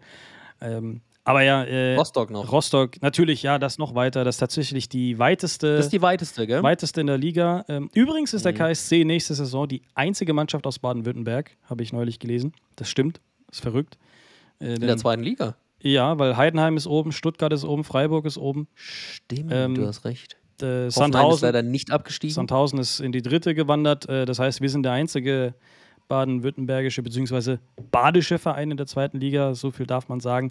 Ähm, aber trotzdem, Niklas, Hut ab, Respekt, dass du, dass du da mitgefahren bist. Das ist schon eine weite Strecke und äh, hat sich ja trotzdem gelohnt. Auch wenn wir verloren haben, Ich glaube, äh, Ja, die Party gut, an war- sich, die Fahrt, ist, das war, war, schon super, geil. es war eine super Aktion. Ich würde es auch wieder machen. Ähm, einmal im Jahr kann man sich das schon rausnehmen, finde ich. Äh, war schon war schon ein cooles Erlebnis. Schön dann auch durch den Hamburger Hauptbahnhof zu fahren äh, und äh, einen gewissen, einen gewissen äh, Satz zu skandieren, den ich jetzt aber nicht weiter ausführen muss. Äh, kann sich sicher jeder denken, was da gesungen wurde. Nee, fand ich cool, hat Bock gemacht. Äh, Catering gab es ja auch irgendwie Wurstbäckle und sowas. Also es war schon, es war schon schwer in Ordnung. Das Einzige, was mich enttäuscht hat, dass es äh, in Kiel keinen Fisch weg gab im Stadion. Das hätten sie dann schon machen können. Für was fahre ich da acht Stunden hoch, dass ich keinen Fisch wegkriege? Schau, Sauerei. Immer Randnotiz. Nee, äh, war schon cool. Ähm, kann man sich gönnen. War eine schöne Reise. Aber noch viel schöner, Boris, war ja dann das nächste Derby. Das Heimspiel gegen den ersten FC Kaiserslautern. Du warst da. Ich habe es leider nicht geschafft, ähm, denn ich war ähm, privat verhindert mit der Family. Aber erzähl doch mal, wie, wie war der Tag für dich? Der Tag war sehr emotional, auch weil halt sehr viel ähm, ja, nach dem Spiel noch äh, anstand, nämlich die ganzen Verabschiedungen, unter anderem natürlich auch von ja, der KSC-Legende Daniel Gordon, so viel darf man sagen. Ähm, Und das Spiel an sich, ja, es, es, sagen wir es mal so, es fing ja an mit dem Fanmarsch äh, vom Schlossplatz. Es gab ja dann auch diesen Aktionsschal für, ich glaube, 5 Euro, äh, der sich ähm, ja fast jeder eingeholt hat. Und ähm, dann ging es Richtung Stadion vom Schlosspark aus. Der Marsch hat sich ein bisschen gezogen, äh, fand ich. Fast eine Stunde sind wir da hochgelaufen. Und waren aber trotzdem früh genug da, dass man da ein paar Bierchen trinken äh, konnte. Ich habe natürlich ein bisschen weniger, ähm, ja, sag ich mal, äh, Bierchen zu mir genommen. Ich hatte an dem Abend davor noch einen 30. Geburtstag. Äh, der, In der, den Knochen stecken. ja, der, der ging lang. Liebe Grüße, Nico. Alles Gute nochmal, äh, falls du zuhörst. Ähm, das war schon cool. Du hast auch immer ein wildes Programm, wenn du in Karlsruhe bist, gell? Da haben wir immer zehn, zehn Veranstaltungen miteinander verbunden. Ja, das stimmt. Ähm, irgendwie, ja, ich weiß nicht wieso. Das, das ist immer so ein Gefühl, wenn ich nach Karlsruhe gehe für zwei, drei, vier Tage Familien und Fußball, dann komme ich zurück nach Gibraltar und brauche erstmal eine Woche Urlaub. So fühlt sich das an. ähm, aber nee, das war schon cool. Dann im Stadion natürlich ausverkauftes Haus, äh, Kaiserslautern, äh, Rivale hin oder her, aber die haben auch richtig gut Stimmung gemacht. Ähm, es war einfach drumherum ein super geiles Derby, ein super Fußballfest und äh, gekrönt natürlich mit dem Sieg und der Feier auf der Gegengerade. Äh, Schneider mit dem Stadionmikrofon und der Humba ähm, ging ja auch durchs Netz und Daniel Wer Gordon das noch. nochmal hören will, übrigens, kann auch in die vergangene Folge nochmal Genau. reinhören. Da habe ich es ja auch in voller Länge nochmal äh, nach, gleich zu Beginn nach dem Intro reingeschnitten. Sehr phänomenal, sehr phänomenal. Und äh, ja, Gordon natürlich äh, seinen Abschied noch gefeiert äh, im letzten Heimspiel und ja, die ganze Mannschaft einfach super dabei gefeiert vor der Gegengerade. Ähm, und dann gab es noch dieses Abschiedsvideo von Gordon. Auch Gordon hat noch mal ein paar Worte an die, an die Fans und die Mannschaft gerichtet. Äh, Diego hat eine sehr, sehr geile Rede gehalten äh, vor der Gegengerade, noch im Stadion, auch mit dem Stadionmikrofon. Ähm, ja, rundum äh, ein, ein super Fußballfest, Derby-Sieg 2-0 und äh, letztendlich dann auch über Kaiserslautern ähm, geklettert. Und genau, danach waren wir noch auf der Geschäftsstelle mit Sven übrigens. Liebe Grüße, da haben wir noch da ein bisschen mit den Jungs gefeiert. Ähm, das war auch super, hat Spaß gemacht. Und ähm, ja, das war dann so der Abschied äh, dann auch für mich diese Saison. Ich war ja dann auch nicht mehr in Karlsruhe, logisch, gab ja auch kein Spiel mehr. Ähm, aber, aber die Rückreise am nächsten Tag, die war schon lang, äh, das kann ich schon sagen. äh, diese ganzen Feierlichkeiten, die, ja, der Derby-Sieg wurde ordentlich gefeiert. Ähm, nicht nur in Karlsruhe im Stadion, sondern auch auf verschiedenen Dachterrassen ähm, wurde, wurde gefeiert. Und genau, danach ging es ja weiter. Wir hatten noch ein Spiel über und zwar auswärts. Niklas hatten wir noch ein Spiel, nämlich ganz weit wieder im Norden, haben wir schon vorhin drüber gesprochen. Äh, beim ersten FC, nicht ersten FC, sondern FC St. Pauli. Jetzt habe ich mich schon, schon fast verplappert. Nein, es ging an den, äh, ans Millantor äh, gegen St. Pauli. Natürlich eine Mannschaft, die, ja, wie wir schon vorhin angesprochen haben, einfach richtig gut in der Rückrunde waren. Ähm, damals natürlich auch gehofft, dass wir da vielleicht noch was Zählbares mitnehmen. Haben wir dann gemacht. Zwar keine drei, sondern ein Punkt. Äh, aber auch da trotzdem nochmal äh, schön gefeiert. Ähm, Daniel Gordon musste trotzdem nochmal spielen. Hat, glaube ich. Geil, oder? Hat er nicht das ganze Spiel durchgespielt? Ich weiß es gerade gar nicht Ja, mehr. doch. Der hat die letzten beiden Spiele noch gemacht, damit er auch nochmal irgendwie hier in der, in der All-Time äh, KSC ähm, äh, Spielerbestenliste nochmal äh, auf jeden Fall ein paar Spiele auf den Buckel bekommt. Äh, und Ja, sich- Franke war doch auch gesperrt, oder nicht? Ja, genau. Ich glaube auch. Ähm, aber wenn wir jetzt mal auf die Rekordspielerliste nochmal schauen, um das kurz zu komplettieren, den Gedanken, hat Gordy auf jeden Fall Rainer Schüttler überholt, denn Gordy hat jetzt 278 Spiele für den KSC gemacht und hat da auf jeden Fall äh, im letzten Spiel äh, den Rainer Schüttler nochmal auf Platz 8 hinter sich gelassen und ist jetzt auf Platz 7 der All-Time-Rekordspieler beim KSC. Ich durfte übrigens ähm, Rainer Schütterle kennenlernen nach dem Kaiserslautern-Spiel. Sehr, sehr feiner Typ. Ähm, immer dabei beim KSC und äh, freut sich auch natürlich. Auch eine Clublegende. Ja, klar, freut sich natürlich auch für Daniel Gordon ähm, und ja, für den gesamten Verein natürlich äh, feiner Typ. Wer weiß, vielleicht können wir ihn auch mal in die, in die Folge äh, lotsen oder, oder reinholen, ähm, wenn er den Bock hat. Ähm, nee, feiner Typ. Stimmt, können wir wieder, können wir wieder eine Legendenfolge machen, gell? Ja, Rainer Schüttel ist ein echt feiner Typ. Ähm, hat echt Spaß gemacht. Ich glaube, äh, wir haben mit ihm knapp über eine Stunde einfach so ge gequatscht. Äh, geiler Typ.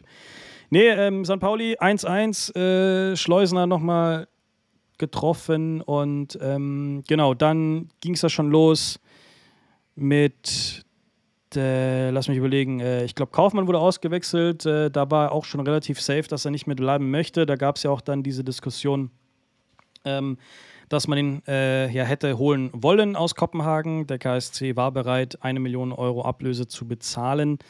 Hat die dann gleich auch eine Deadline gesetzt, bis Ende Mai oder so, ne? Genau. Ach, Niklas, jetzt wo wir über die Situation sprechen, wir haben gar nicht über die Entlassung von Oliver Kreuzer gesprochen.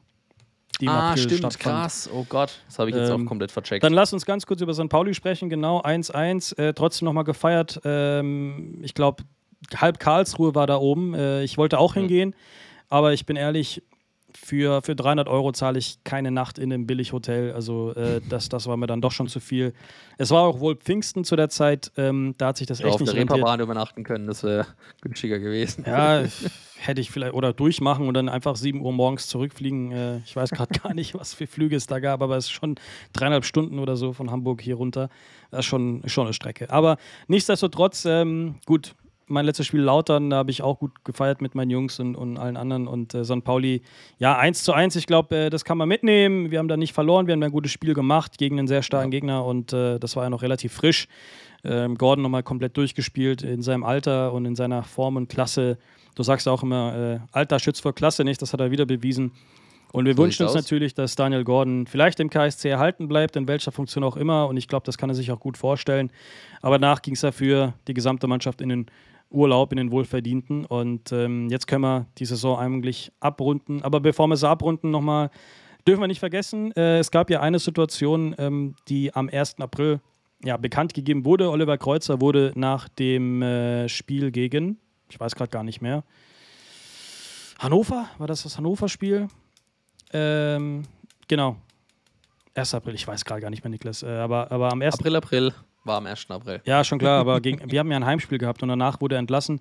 Ähm, das hat uns alle irgendwie überrascht und ähm, Es kam auf jeden Fall ziemlich plötzlich. Ja, ja. Also die, die Entscheidung sollte irgend, soll irgendwie an einem Freitag gefällt worden sein und es gab Samstag ein Spiel und danach wurde es erst irgendwie announced.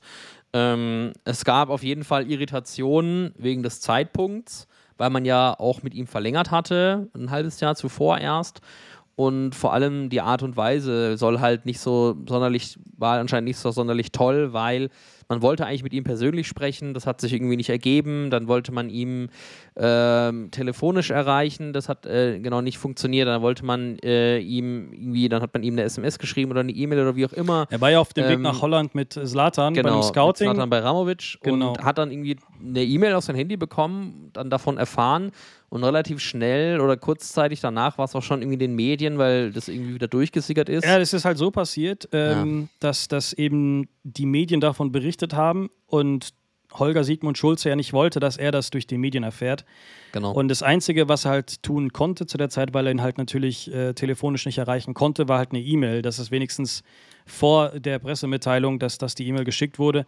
Ähm, das wie ist ich- nicht in der BNN liest. also, also das Einzige, was, was mich halt einfach an der Situation stört, war, also jetzt unabhängig vom 1. April, ich finde sowieso der 1. April, der wird viel zu ernst genommen. Man sollte das echt nicht so auf, auf, die, auf diese Schulter nehmen, da, wo, man sagt, ey, das hätte Ich glaube, wir waren aber nicht der, die Einzigen, die das für einen April-Scherz gehalten haben. Ja, zuerst. schon klar, aber trotzdem, ähm, 1. April, dass, dass, dass da sich alle aufregen, dass es am 1. April preisgegeben wurde, Leute, also es ist echt, also sorry, also ja, es ist unglücklich, aber trotzdem müssen wir jetzt den 1. April nicht so hochhängen. Aber ich finde es trotzdem schade, dass das halt dann so passiert ist ähm, und wir zu dem Zeitpunkt ja alle gar nicht damit gerechnet hatten. Wir zu der Zeit ja auch noch um Lars Stündel gebuhlt haben, äh, dass wir den noch holen und, und langsam ja äh, die Ja, es Karte gab wichtige die Kaderentscheidungen. Karte, zu treffen. genau, und, und wir wussten ja alle nicht warum. Und, und äh, dann diese Situation mit, mit dem Beirat, wo, wo es ja eigentlich heißt, dass niemand aus dem Beirat an die, an die Presse gehen sollte und da irgendwas kommentieren soll. Das ist ja eigentlich Ja, der Job von, ist ja der Job von Holger Siegmund Schulze. Und da haben sich auch die Supporters ja dann geäußert mit einem sehr starken Statement, ähm, dass man von der Entscheidung halten kann, was man möchte. Aber es ist alles in Anführungsstrichen regelkonform ja äh, getroffen worden und, und das hat man, ja. Genau, und hat man zu akzeptieren, weil drei gegen zwei im Beirat, das wurde so abgestimmt.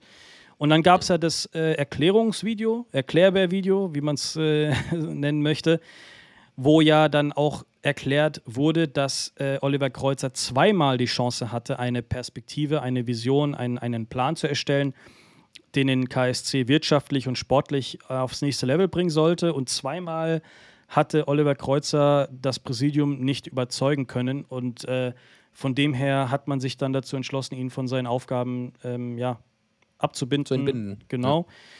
Oder zu entbinden. Und Ich glaube, in dem, in dem Video wurde das ziemlich ausführlich erklärt. Das fand ich eigentlich Genau. gar nicht schlecht. Ähm, es wurden ja mehrere Bereiche genannt, in denen sich der KSC weiterentwickeln will Richtig, und ja. eben äh, erfolgreich Aber- sein möchte. Aber das und, Hauptproblem, ähm, Niklas, das Hauptproblem war ja, dass erst im Sommer davor er verlängert hat. Genau. Ähm, und, und, Unter, einem, unter einer, in einer anderen Konstellation des Beirats. Das ist ja die Geschichte. und vor allem war das jetzt auch nicht billig. 400.000 oder 500.000 Euro oder sowas äh, hat, muss man Korrekt. jetzt zurückzahlen oder an ihn zahlen, dam- dadurch, dass man ihn hier entlassen hat. Ähm, Sollte er nicht einen neuen Job finden, oder? Ja, richtig. Ähm, ich glaube, das ist ja dann hinfällig, sobald er dann einen neuen Job findet. Ähm, aber, aber jetzt nochmal, um das zusammenzufassen: Ja, Zeitpunkt unglücklich, Entscheidung fragwürdig, aber nach der Erklärung doch ähm, ja, Nachvollziehbar. nachvollziehbar. weil man ja auch will, dass man sportlich und wirtschaftlich sich weiterentwickelt. Ähm, wir haben häufiger über, über Transfers diskutiert, äh, Hop, äh, Flops oder Tops. Äh, ein paar gute Sachen hat er gemacht, ein paar schlechte Sachen hat er gemacht. Das ist, glaube ich, voll normal, ähm, wo wir uns auch immer wieder ja, aufgeregt haben, dass er wieder Richtung Österreich greift, wenn es nicht läuft und so weiter. Aber trotzdem hat Oliver Kreuzer mit sehr wenigen finanziellen Mitteln Mannschaften oder Kader mit allen zusammen zusammengestellt, die den KSC weiter in der zweiten Liga halten. Und das über, über sehr viele Jahre. Und ich hätte mich einfach gefreut, wenn man ihn vielleicht noch in einer, ich würde mal sagen, angemessenen Art und Weise verabschiedet, so wie wir die Spieler Das verabschiedet stimmt. haben. Das hat mir gefehlt. Ähm, was ich aber schön fand, war, dass in Hamburg äh, beim letzten Spiel die Mannschaft Oliver Kreuzer nochmal eingeladen hat. Und ich fand, das war einfach ein schöner Touch von der Mannschaft. Ähm, Die nichtsdestotrotz. sind ja auch ähm, ein bisschen früher nach Hamburg gefahren, Genau. um eben halt auch solche Abende Mannschaftsabende, miteinander genau. zu haben. Ne? Nichtsdestotrotz hat es mich trotzdem gestört, dass man ihn nicht würdig verabschiedet hat für all das, was er beim KSC geleistet hat. Ähm, man kann natürlich, wie gesagt, darüber diskutieren, ob die Transfers gut oder schlecht waren. Ich glaube, am Ende des Tages zählt das Endprodukt und wir sind weiterhin Zweitligist mit ja, sehr wenigen finanziellen Mitteln. Ich glaube, das darf man nicht vergessen. Aber ähm, trotzdem, wie das Ganze entstanden ist und, und wie das gehandhabt wurde, vor allem gegen Ende der Saison. Mich würde es echt interessieren, warum man ihn nicht nochmal ja, schöner verabschiedet hat. Ich weiß nicht, ob es da Streitereien gab oder sonstiges. Das sind Internas, die wir nicht wissen, aber ähm, ich glaube, Niklas, du denkst wahrscheinlich in dieselbe Richtung wie ich. Also man hätte sich schon irgendwie was Schöneres für ihn äh, gewünscht, einfach weil er für den KSC trotzdem ja viel geleistet hat. Ja, da stimme ich dir absolut zu. Ähm, ich glaube, unterm Strich äh, kann man das schon äh, oder kann man sich nur bedanken bei ihm für, für die Leistung und für, für die, die Zeit, die er beim KSC war. Ähm, dass man sich weiterentwickeln will, ähm, ist vollkommen nachvollziehbar und auch nur normal. Ähm, ist ja in jedem anderen Unternehmen auch so. Ähm, man hat einfach gesehen nach der Analyse, dass man da irgendwie äh, sich mehr erhofft in dem Bereich, äh, was Erlöse angeht von Kauf und Verkauf von Spielern. Ich finde, du hast eigentlich schon alles Wichtige zu dem Thema gesagt. Genau. Ähm, Niklas, ich glaube, wir haben die Saison jetzt äh, sehr gut abgerundet. Ich hoffe, ihr hattet Spaß. Am Anfang sagte ich noch, wir werden es kurz und knapp halten. Jetzt ist es schon eine Stunde, Stunde 20. 20 ist relativ kurz. Aber, liebe Zuhörer, wir sind noch gar nicht fertig. Denn wir kommen jetzt zu den KSC-News. So sieht's aus, Boris. Äh, vielen Dank für die Einleitung. Äh, wir haben es ja gesagt, natürlich Saisonrückblick in der Form jetzt passé, aber wir wollen natürlich auch nach vorne blicken und über alles Mögliche sprechen, was sich beim KSC jetzt während unseres Urlaubs, während der Sommerpause ereignet hat. Und äh, ja, eine brandheiße äh, Sache war eine Pressemitteilung des KSC, in der es um die Neustrukturierung innerhalb des Vereines geht. Da kann ich einfach mal etwas äh, daraus vorlesen. Veränderungen in der Geschäftsführung im April hat äh, der KSC dazu genutzt, die Organisationsstruktur des gesamten sportlichen Bereichs zu überprüfen und weiterzuentwickeln. Ich glaube, das ist einfach ja, eine, eine Weiterentwicklung, wie sie auch in jedem gewöhnlichen Unternehmen stattfindet, dass man sich einfach hinterfragt, wie kann man Prozesse optimieren, wie kann man ähm, agiler sein vielleicht auch, wie kann man einfach Dinge besser gestalten und ähm, einfach die, die Weichen stellen für für mehr Erfolg. Und wenn sich die Vereinsführung dazu entschlossen hat, können, müssen wir das erstmal so hinnehmen und ähm, finde, dass die, die Taskforce, die ja für die Transfers jetzt seit dem Abgang von Olli Kreuzer verantwortlich ist, äh, handlungsfähig ist. Das haben sie gezeigt, indem sie ja auch schon Neuzugänge präsentiert haben, über die wir auch gleich natürlich noch sprechen wollen, ähm, mit Marcel Beifuß, äh, Patrick Dreves, äh, Lars Stindl natürlich. Ähm, also das macht anscheinend ähm, der Arbeit erstmal keine Hindernisse und die Taskforce kann sich um die Kaderplanung äh, kümmern. Aber es gibt einen weiteren, ähm, ja, also eine weitere Notiz, die uns dann doch irgendwie hellhörig gemacht hat. Es soll mittlerweile auf, auf drei Säulen basieren. Ähm, Positionen sind dann Bereichsleitung Profis, Bereichsleitung Scouting, Entl Entwicklung und Analyse und Bereichsleitung Akademie, in der es um die Jugendakademie geht. Eine Bereichsleitung für die Profis äh, hätte es angeblich schon geben können mit Carsten Rotenbach. Der Name hat ja äh, in diversen Medien in der Karlsruher Medienlandschaft kursiert. In der Meldung ist dann auch zu lesen, dass äh, ein vielversprechender Kandidat im KSC abgesagt haben soll, nachdem es eben Presse-Medienmeldungen gab. Ist natürlich eine unglückliche, eine unglückliche Geschichte. Also wenn es jetzt wirklich so ist, dass äh, jemand aus dem Verein das irgendwie rausplaudert und sich da unprofessionell verhält, finde ich das halt einfach scheiße und blöd. Auf der anderen Seite hast du ja auch eine klare Meinung dazu, Boris, indem du halt auch sagst, ja gut, aber klar ist es natürlich ein Vertrauensbruch, aber auch äh, ein bisschen eitel, wenn man dann so mehr oder weniger die beleidigte Leberwurst ist. So hast du es, glaube ich, formuliert oder gemeint. Ja, also der Wortlaut war ein bisschen anders. Also ich habe ähm, echt lang über, über über diese Thematik nachgedacht. Äh, Sage ich jetzt was dazu oder nicht? Und was mich halt echt gestört hat, war diese, diese Kleinigkeit, äh, diese, dieses in meinen Augen im Profifußball Kindergarten-Gedöns. Äh, also warum Kindergarten? Ganz einfach.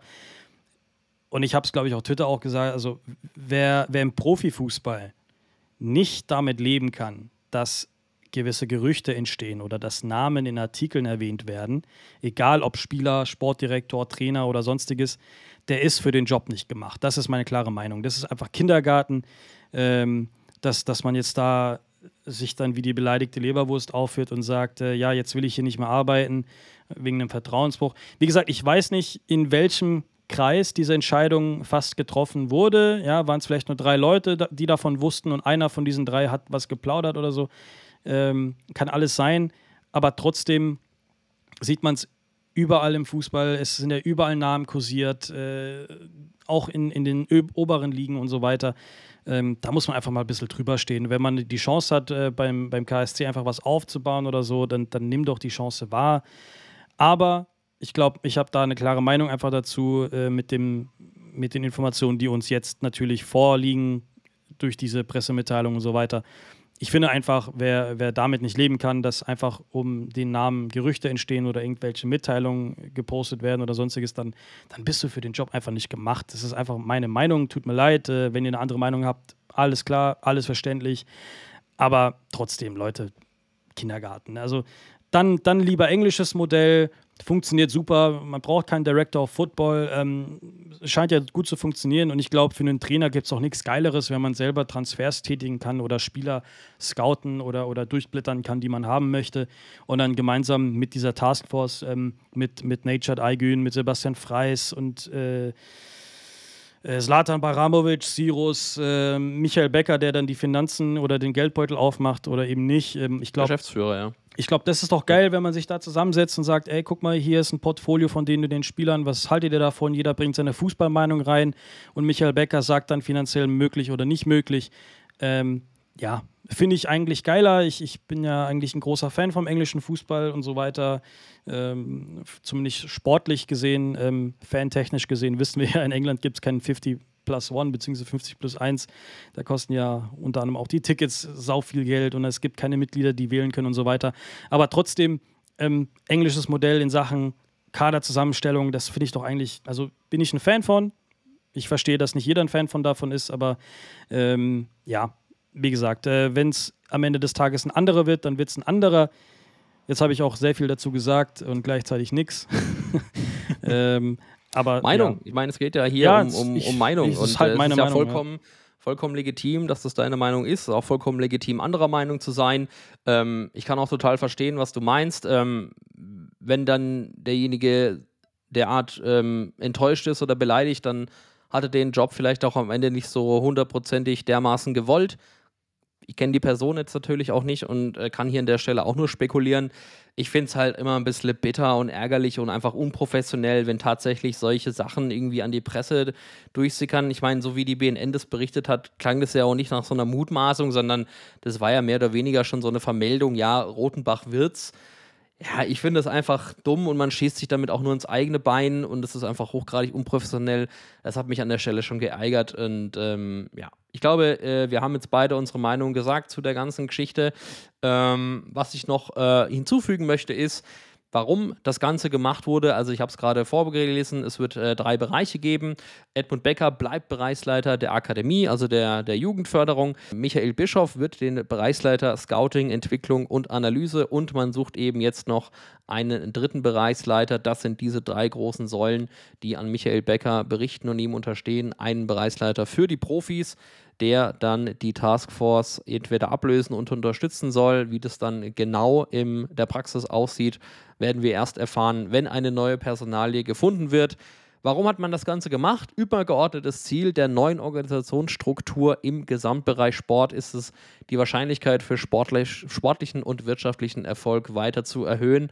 So wird Holger Sigmund Schulze, unser Präsident, zitiert und er ist überzeugt, dass durch diese Anpassung die interne Zusammenarbeit auch einfach noch effizienter sein soll, nachhaltiger. Was ich cool finde an der ganzen Geschichte ist, dass die Grenke Akademie und der Profibereich damit noch enger vernetzt sind ähm, und äh, hoffe, dass da einfach die Synergien fruchten. Denn ich muss schon sagen, das macht schon Sinn in meinen Augen. Das ist schon ein großer Vorteil von uns, dass wir einfach auch ein sehr gutes Verhältnis haben zwischen Jugendbereich und Profibereich, dass da Austausch stattfindet, dass Eiches und Zlatan sich auch total für die Jugendspieler interessieren, da eine große Wertschätzung da ist und das am Ende auch, finde ich, ein großer USP ist, den wir beim KSC haben. Einfach, dass wir Jungspielern früh eine Chance geben können. Die Wahrscheinlichkeit, Profi zu werden bei uns, ist, glaube ich, noch mal ein bisschen höher als vielleicht in dem anderen, anderen Profiverein in Deutschland. Einfach auch, ja, weil wir aus der Not eine Tugend machen. Ich glaube, das kann man auch so sagen.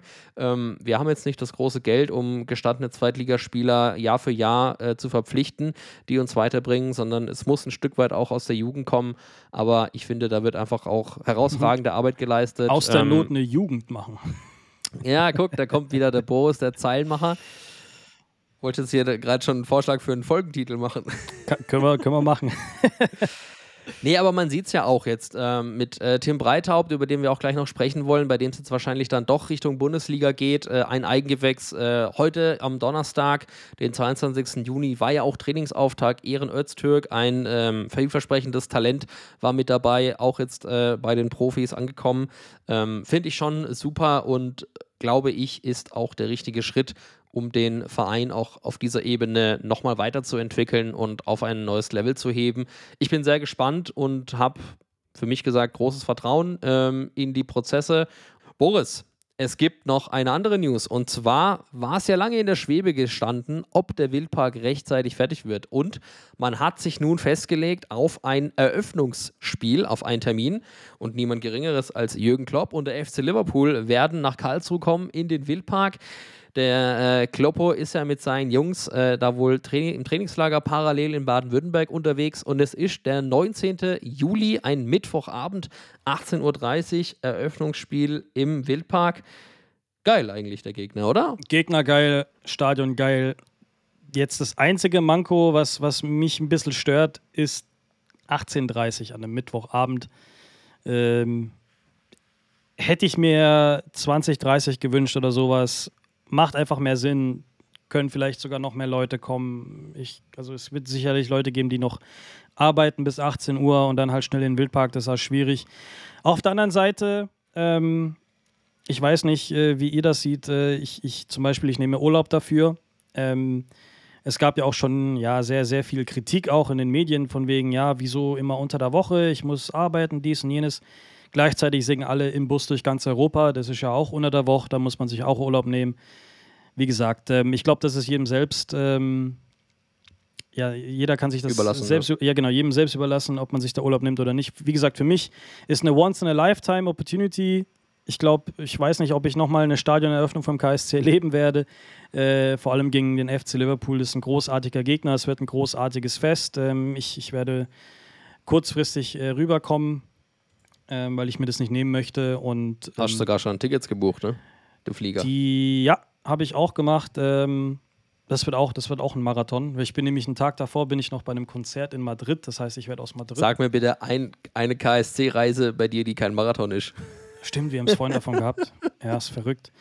Ähm, ja, ich, hatte, ja, ich hatte. Aber Hut ab, Hut ab, dass du äh, die Reise auf dich nimmst. Ja, das ist ja auch nicht selbstverständlich. Ich freue mich einfach drauf und ähm, ich wohne zwar weit weg, du ja genauso und ähm, wie gesagt, für mich naja, macht im Vergleich zu dir. Ja, aber trotzdem, äh, für mich macht es einfach, also ich, ich nehme mir gerne dafür die Zeit frei, auch wenn es mich trotzdem ärgert, 18.30 ähm, weil ich mir sicher bin, dass viele gerne gekommen werden. Gekommen ich wären. kann mir halt vorstellen, dass es vielleicht auch deswegen auch auf 18.30 gelegt wurde, dass man halt auch vielleicht noch viele Kinder mitnehmen kann. Die haben ja auch Schule am nächsten Tag oder sind da gerade Ferien, das weiß ich jetzt gerade nicht auswendig. Da müssten Ferien äh, sein. Damit es nicht so spät ist. Äh, ich glaube, du hast recht, ja. Nee, du, ich verstehe es total. Ich verstehe es total, dass viele Leute, vor allem es gibt mit Sicherheit Leute, die wahrscheinlich alles mitfahren und dann zu dem Zeitpunkt. Da sind noch keine Sommerferien, by the way. Ich habe gerade ah, ja. nochmal nachgeschaut. Super. Sommerferien 2023 sind erst am 27. Juli.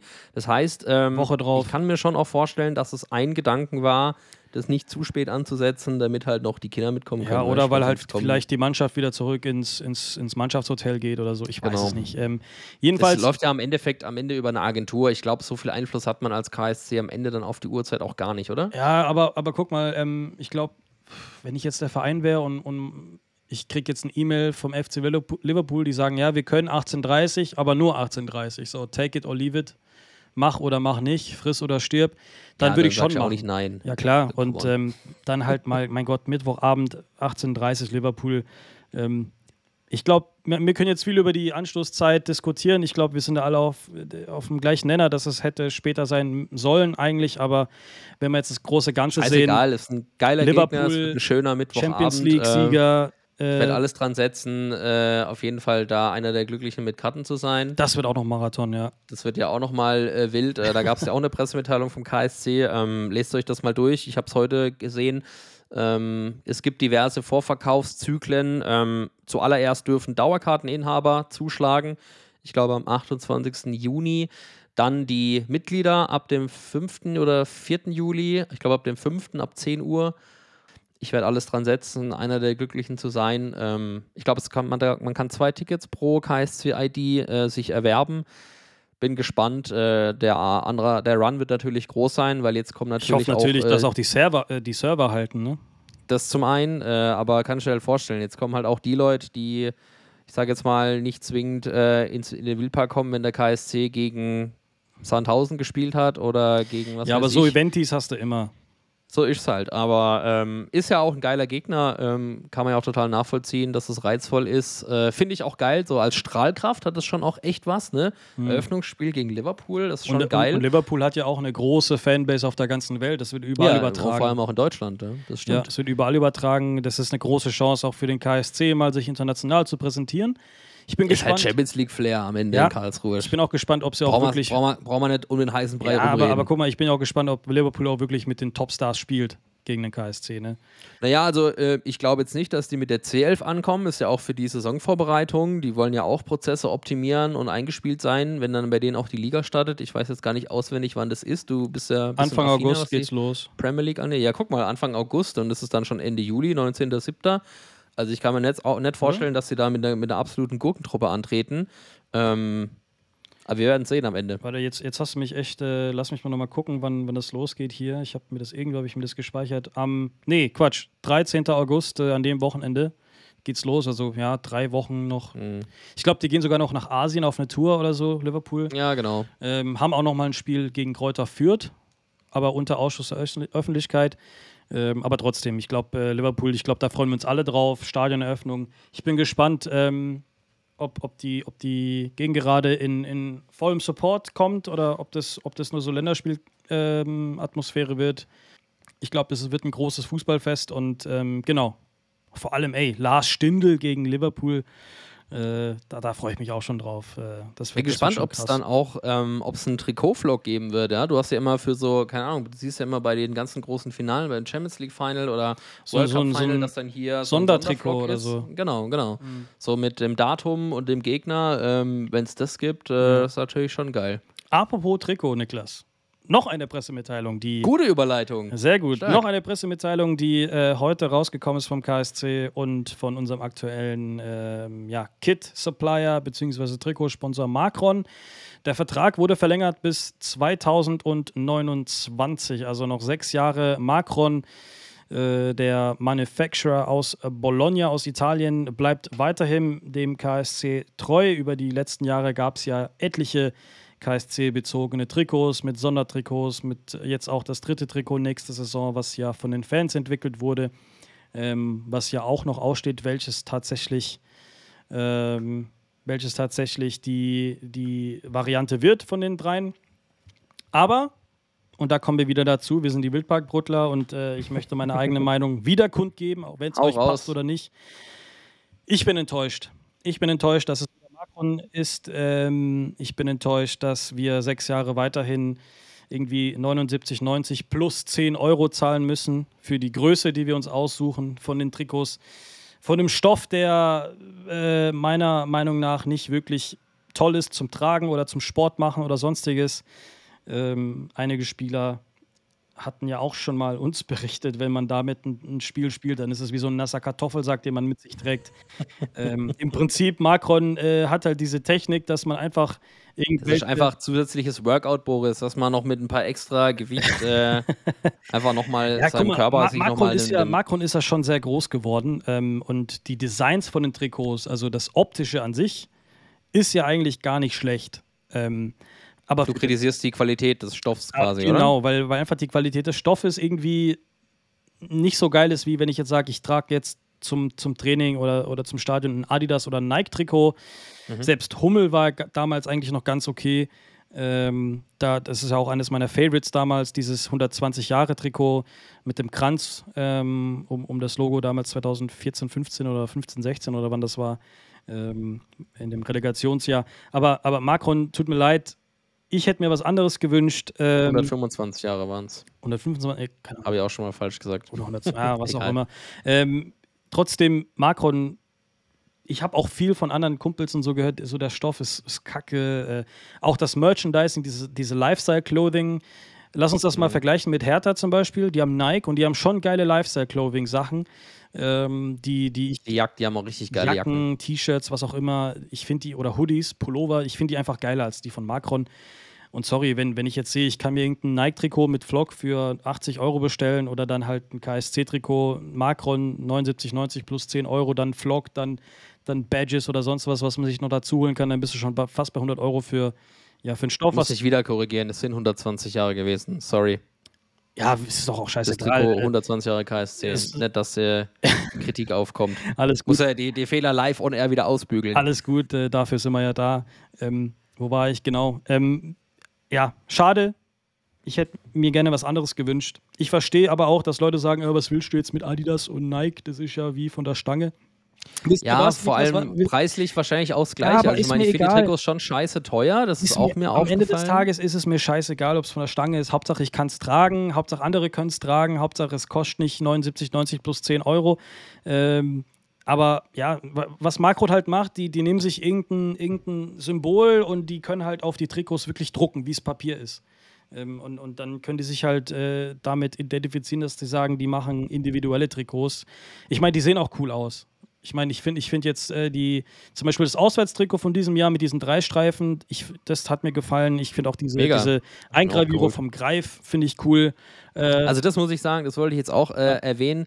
Ich finde, es gab doch schon optische Highlights, ähm, ob man Optisch, jetzt den Stoff mag oder Ja, nicht. ja.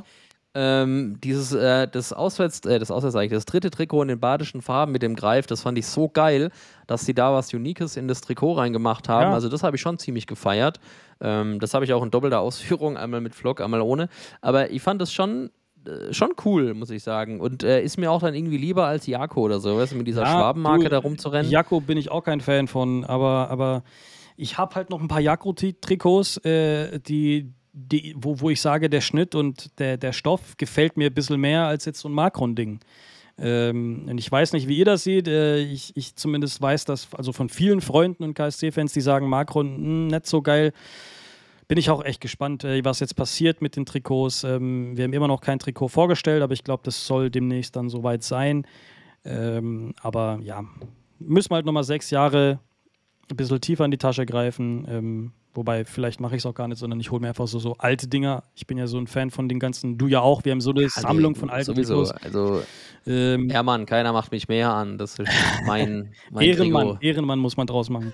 ähm, ja, ich glaube, äh, mehr können wir auch da nicht, gar, gar nicht dazu sagen. Niklas, äh, wie stehst du zu Macron? Bist du da die gle- gleiche Meinung oder ist dir das so scheißegal am Ende? Also, ähm, ich, ich muss vielleicht dazu sagen, dass ich die selten dazu äh, zum, zum, zum Sport anziehe. Klar, ich habe so ein, zwei Trikots, äh, KSC-Trikots, die ziehe ich auch ins Fitnessstudio an oder so, oder wenn ich mal unterwegs bin. Ähm, ich finde es jetzt nicht so krass mit dem Stoff, also mir ist nicht aufgefallen zumindest.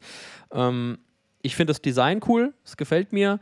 Ähm, ich finde, äh, habe es ja auch gerade gesagt, großes Highlight für mich, äh, das Trikot in den badischen Farben, aber auch die Designs der vergangenen Jahre fand ich nicht schlecht.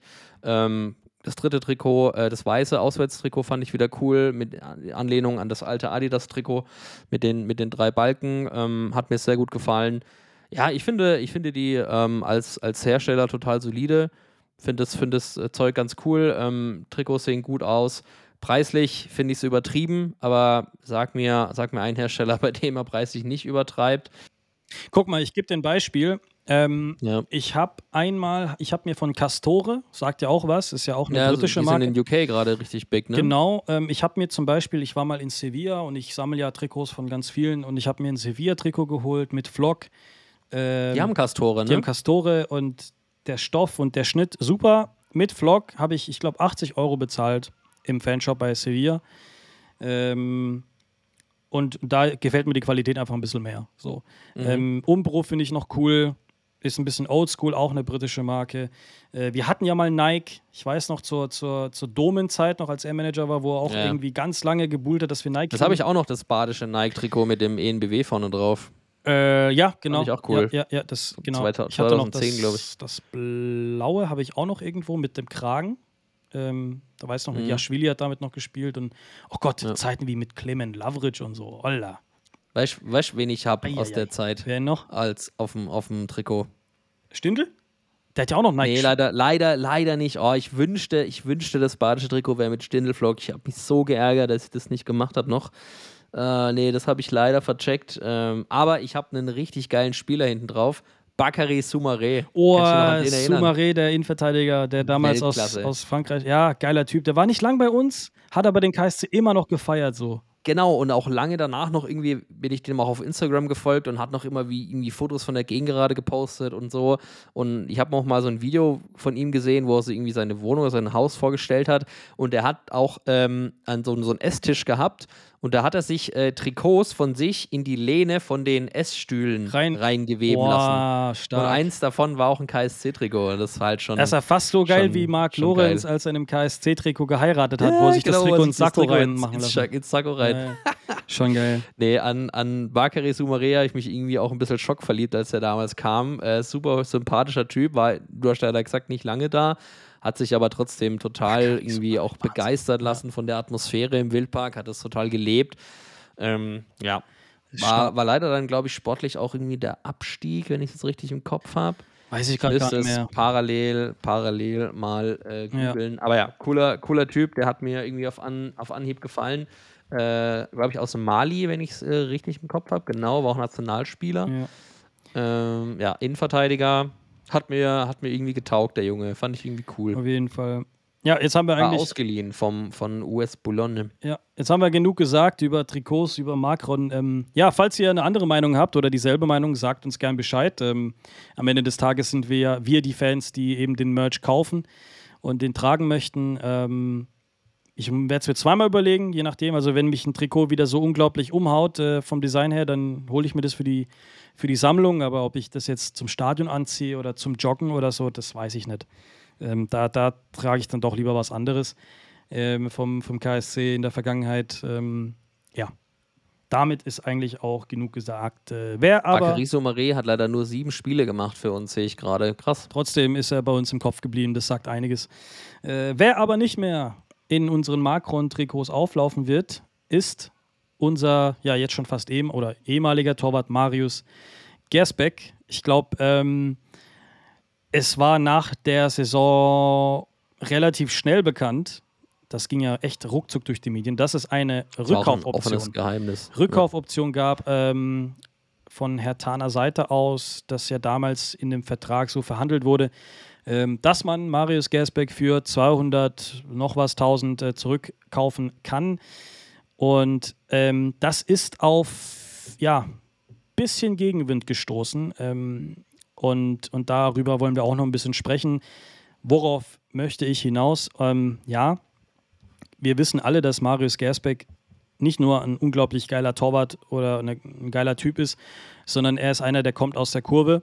Ähm, einer aus Berlin von unseren Freunden von der Hertha.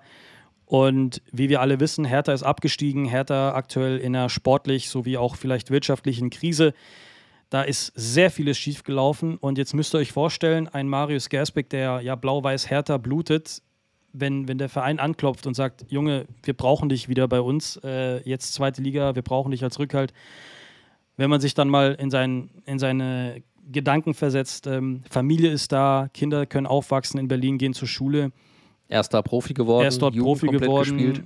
äh, Profidebüt gemacht, äh, damals glaube ich noch auswärts äh, in, in Dortmund.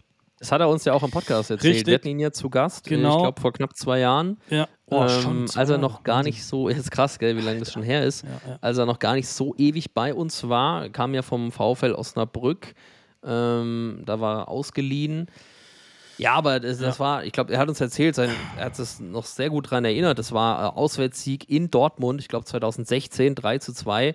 Kaum vorstellbar, dass die Hertha das damals gepackt hat. Ähm, Ja. Da war er im Kasten gestanden Ja, ja, äh, weil sich irgendwie andere Keeper verletzt hatten. Äh, da hat er keine gute Zeit in Osnabrück gehabt und beim KSC zum absoluten äh, Stammspieler, zum Leistungsträger avanciert im Tor. Ja. Ähm, hatte ja einen offenen Konkurrenzkampf mit ähm, Markus Kuster damals, erinnere ich mich auch noch dran. Äh, da war es am Anfang relativ eng zwischen War ja erstmal beiden. zweiter Torwart hinter Benny Uphoff, ne? Stimmt, er war erstmal zweiter Torwart hinter Benny Uphoff, das habe ich noch total unterschlagen, hast du komplett recht.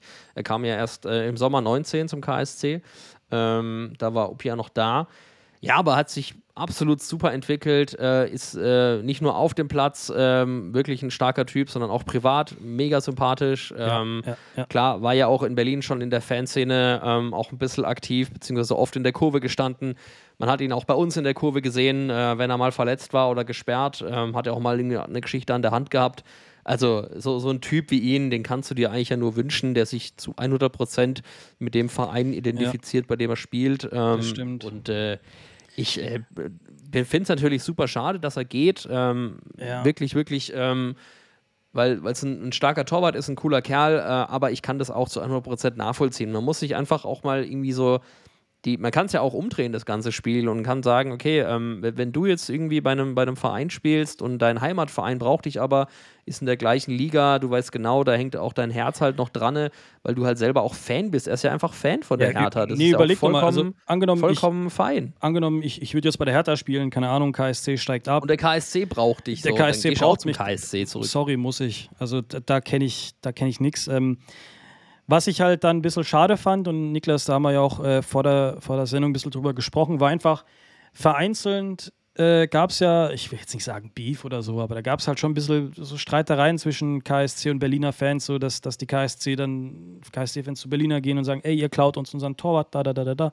Auch überzogen, weil keiner von uns kann diese Entscheidung treffen.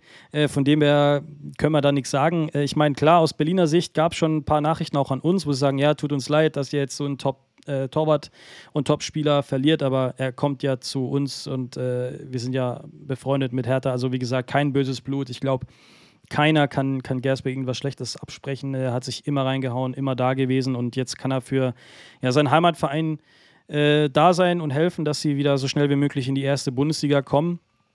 Natürlich wünschen wir ihm da auch alles, alles Gute und bedanken wir uns äh, bei ihm, dass er äh, ja beim KSC immer dabei war. Auch danke, dass er bei uns äh, zu Gast war, immer offen für ein Gespräch, auch off-air, sei es übers, über ein Telefonat über, oder beim Training oder so, immer da gewesen. Und ähm, ja, ich glaube, wir Fans können uns einfach nur nochmal bei, bei ihm bedanken und müssen uns da jetzt nicht irgendwie mit den Berlinern Freunden da ein bisschen rumzicken oder so. Das ist doch, das ist doch Kindergarten. Also müssen wir nicht machen. Und äh, genau. Ähm, aber ein kleines Geschmäckle hat dieser Transfer trotzdem, Niklas. Äh, ich habe es angesprochen, 200.000 äh, Euro ungefähr äh, gab es in dieser Klausel, was schade ist.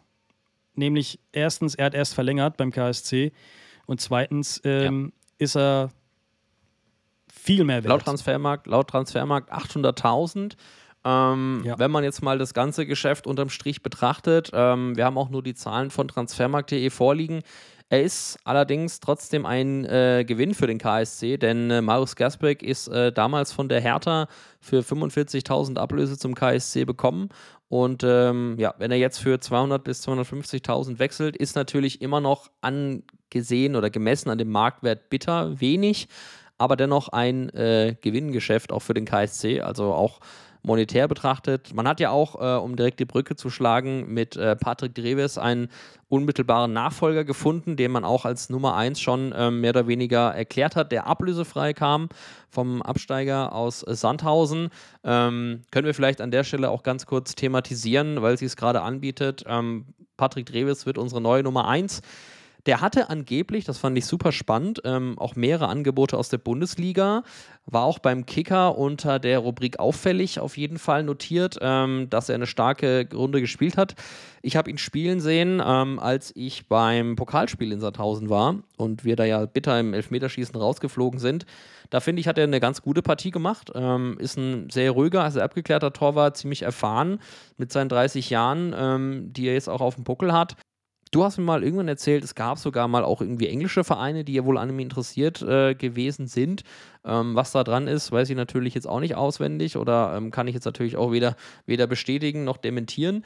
Er ist auf jeden Fall äh, mit Silvi Jung mal äh, in einer Mannschaft gewesen, und zwar beim VfL Wolfsburg. Das fand ich spannend. Ähm, die haben da auf jeden Fall eine Überschneidung und bin einfach auch, ja, ich glaube, man hat sich viel dabei gedacht. Ähm, ich habe mir auch diverse äh, das Video vom KSC angeschaut, wo er dann auch viel erzählt hat, dass er vom KSC schwärmt, ähm, von der Gegengerade. Das hat ihm schon imponiert, auch als sie dann 3-2 verloren haben bei uns im Wildpark. Wir haben es ja auch in unserem Saisonrückblick angesprochen. Ähm, ich bin dem total ähm, offen gegenüber. Ich finde es äh, gut, dass wir schnell einen Ersatz gefunden haben. Äh, klar, viele Stimmen sind auch laut geworden, die hätten sich gewünscht, dass man jetzt voll und ganz auf Max Weiß setzt, unser großes Torwarttalent, ähm, der weiterhin auf jeden Fall, finde ich, ein, ein sehr spannender Spieler ist, äh, dem man auch Einsatzzeit geben sollte. Denn wir haben ja leider Gottes keine zweite Mannschaft. Äh, da können wir jetzt auch wieder anfangen mit dem Thema zweite Mannschaft. Haben wir auch schon thematisiert, ähm, dass es einfach nur schade ist, weil wir solchen Spielern im Augenblick keine Heimat bieten können, ähm, die perspektivisch den Sprung schon schaffen könnten in den Profibereich, aber einfach Spielpraxis brauchen. Deswegen glaube ich, dass wir mit Patrick Dreves äh, einen guten Ersatz haben, der abgeklärt ist, ähm, hoffentlich viele fehlerfreie Spiele abliefert und wir einen Max Weiß im Hintergrund aber für die Zukunft aufbauen. Denn äh, mit Blick auf das Alter von Patrick Treves, ich habe es gesagt, 30 Jahre alt, ich glaube, er hat jetzt einen Zweijahresvertrag unterschrieben beim KSC, ähm, ist ja wohl klar, dass äh, die Zukunft Max Weiß gehören sollte. Ich glaube, dem kannst du mir auch nicht widersprechen. Hundertprozentig. Ähm, klar, also ich, ich traue Max Weiß auch den Sprung zu bin gespannt, wie Patrick Treves sich erstmal ähm, bei uns behauptet. Äh, ist für ihn natürlich auch ein neuer Verein, muss sich jetzt langsam einordnen. Wir hatten ja zwischen den Pfosten einen, der, der schon so ein Leader war. Äh, ich bin auch gespannt, wer jetzt neu, neu DJ wird bei uns in der Kabine. Ähm, das ist Stimmt, wir haben jetzt ja kein DJ mehr.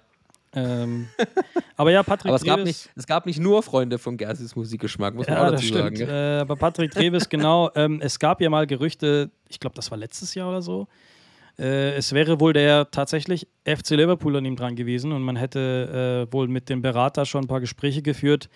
Ähm, von Sandhäuser Seite gab es dann aber auch eine Meldung, äh, dass, dass niemand von Liverpool angefragt hätte für eine offizielle Geschichte. Was dran ist, wissen wir nicht. Vielleicht können wir ihn eines Tages mal wirklich fragen. Wäre natürlich ganz interessant herauszufinden.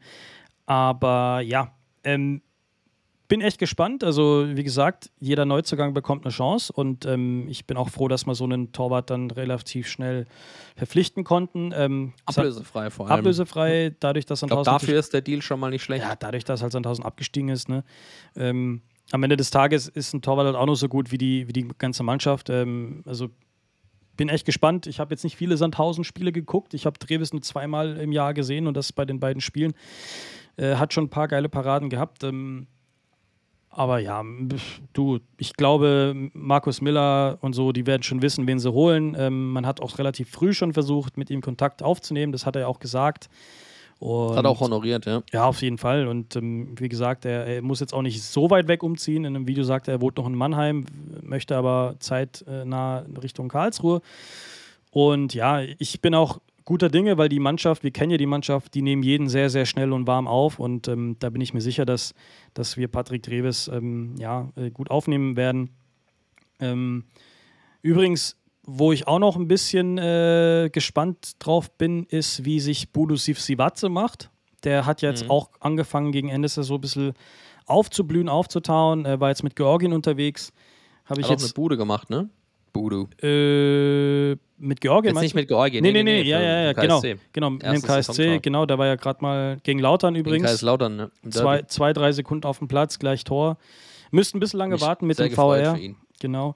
Ähm, aber ich habe jetzt neulich ich ein Spiel gesehen, äh, Schottland gegen Georgien.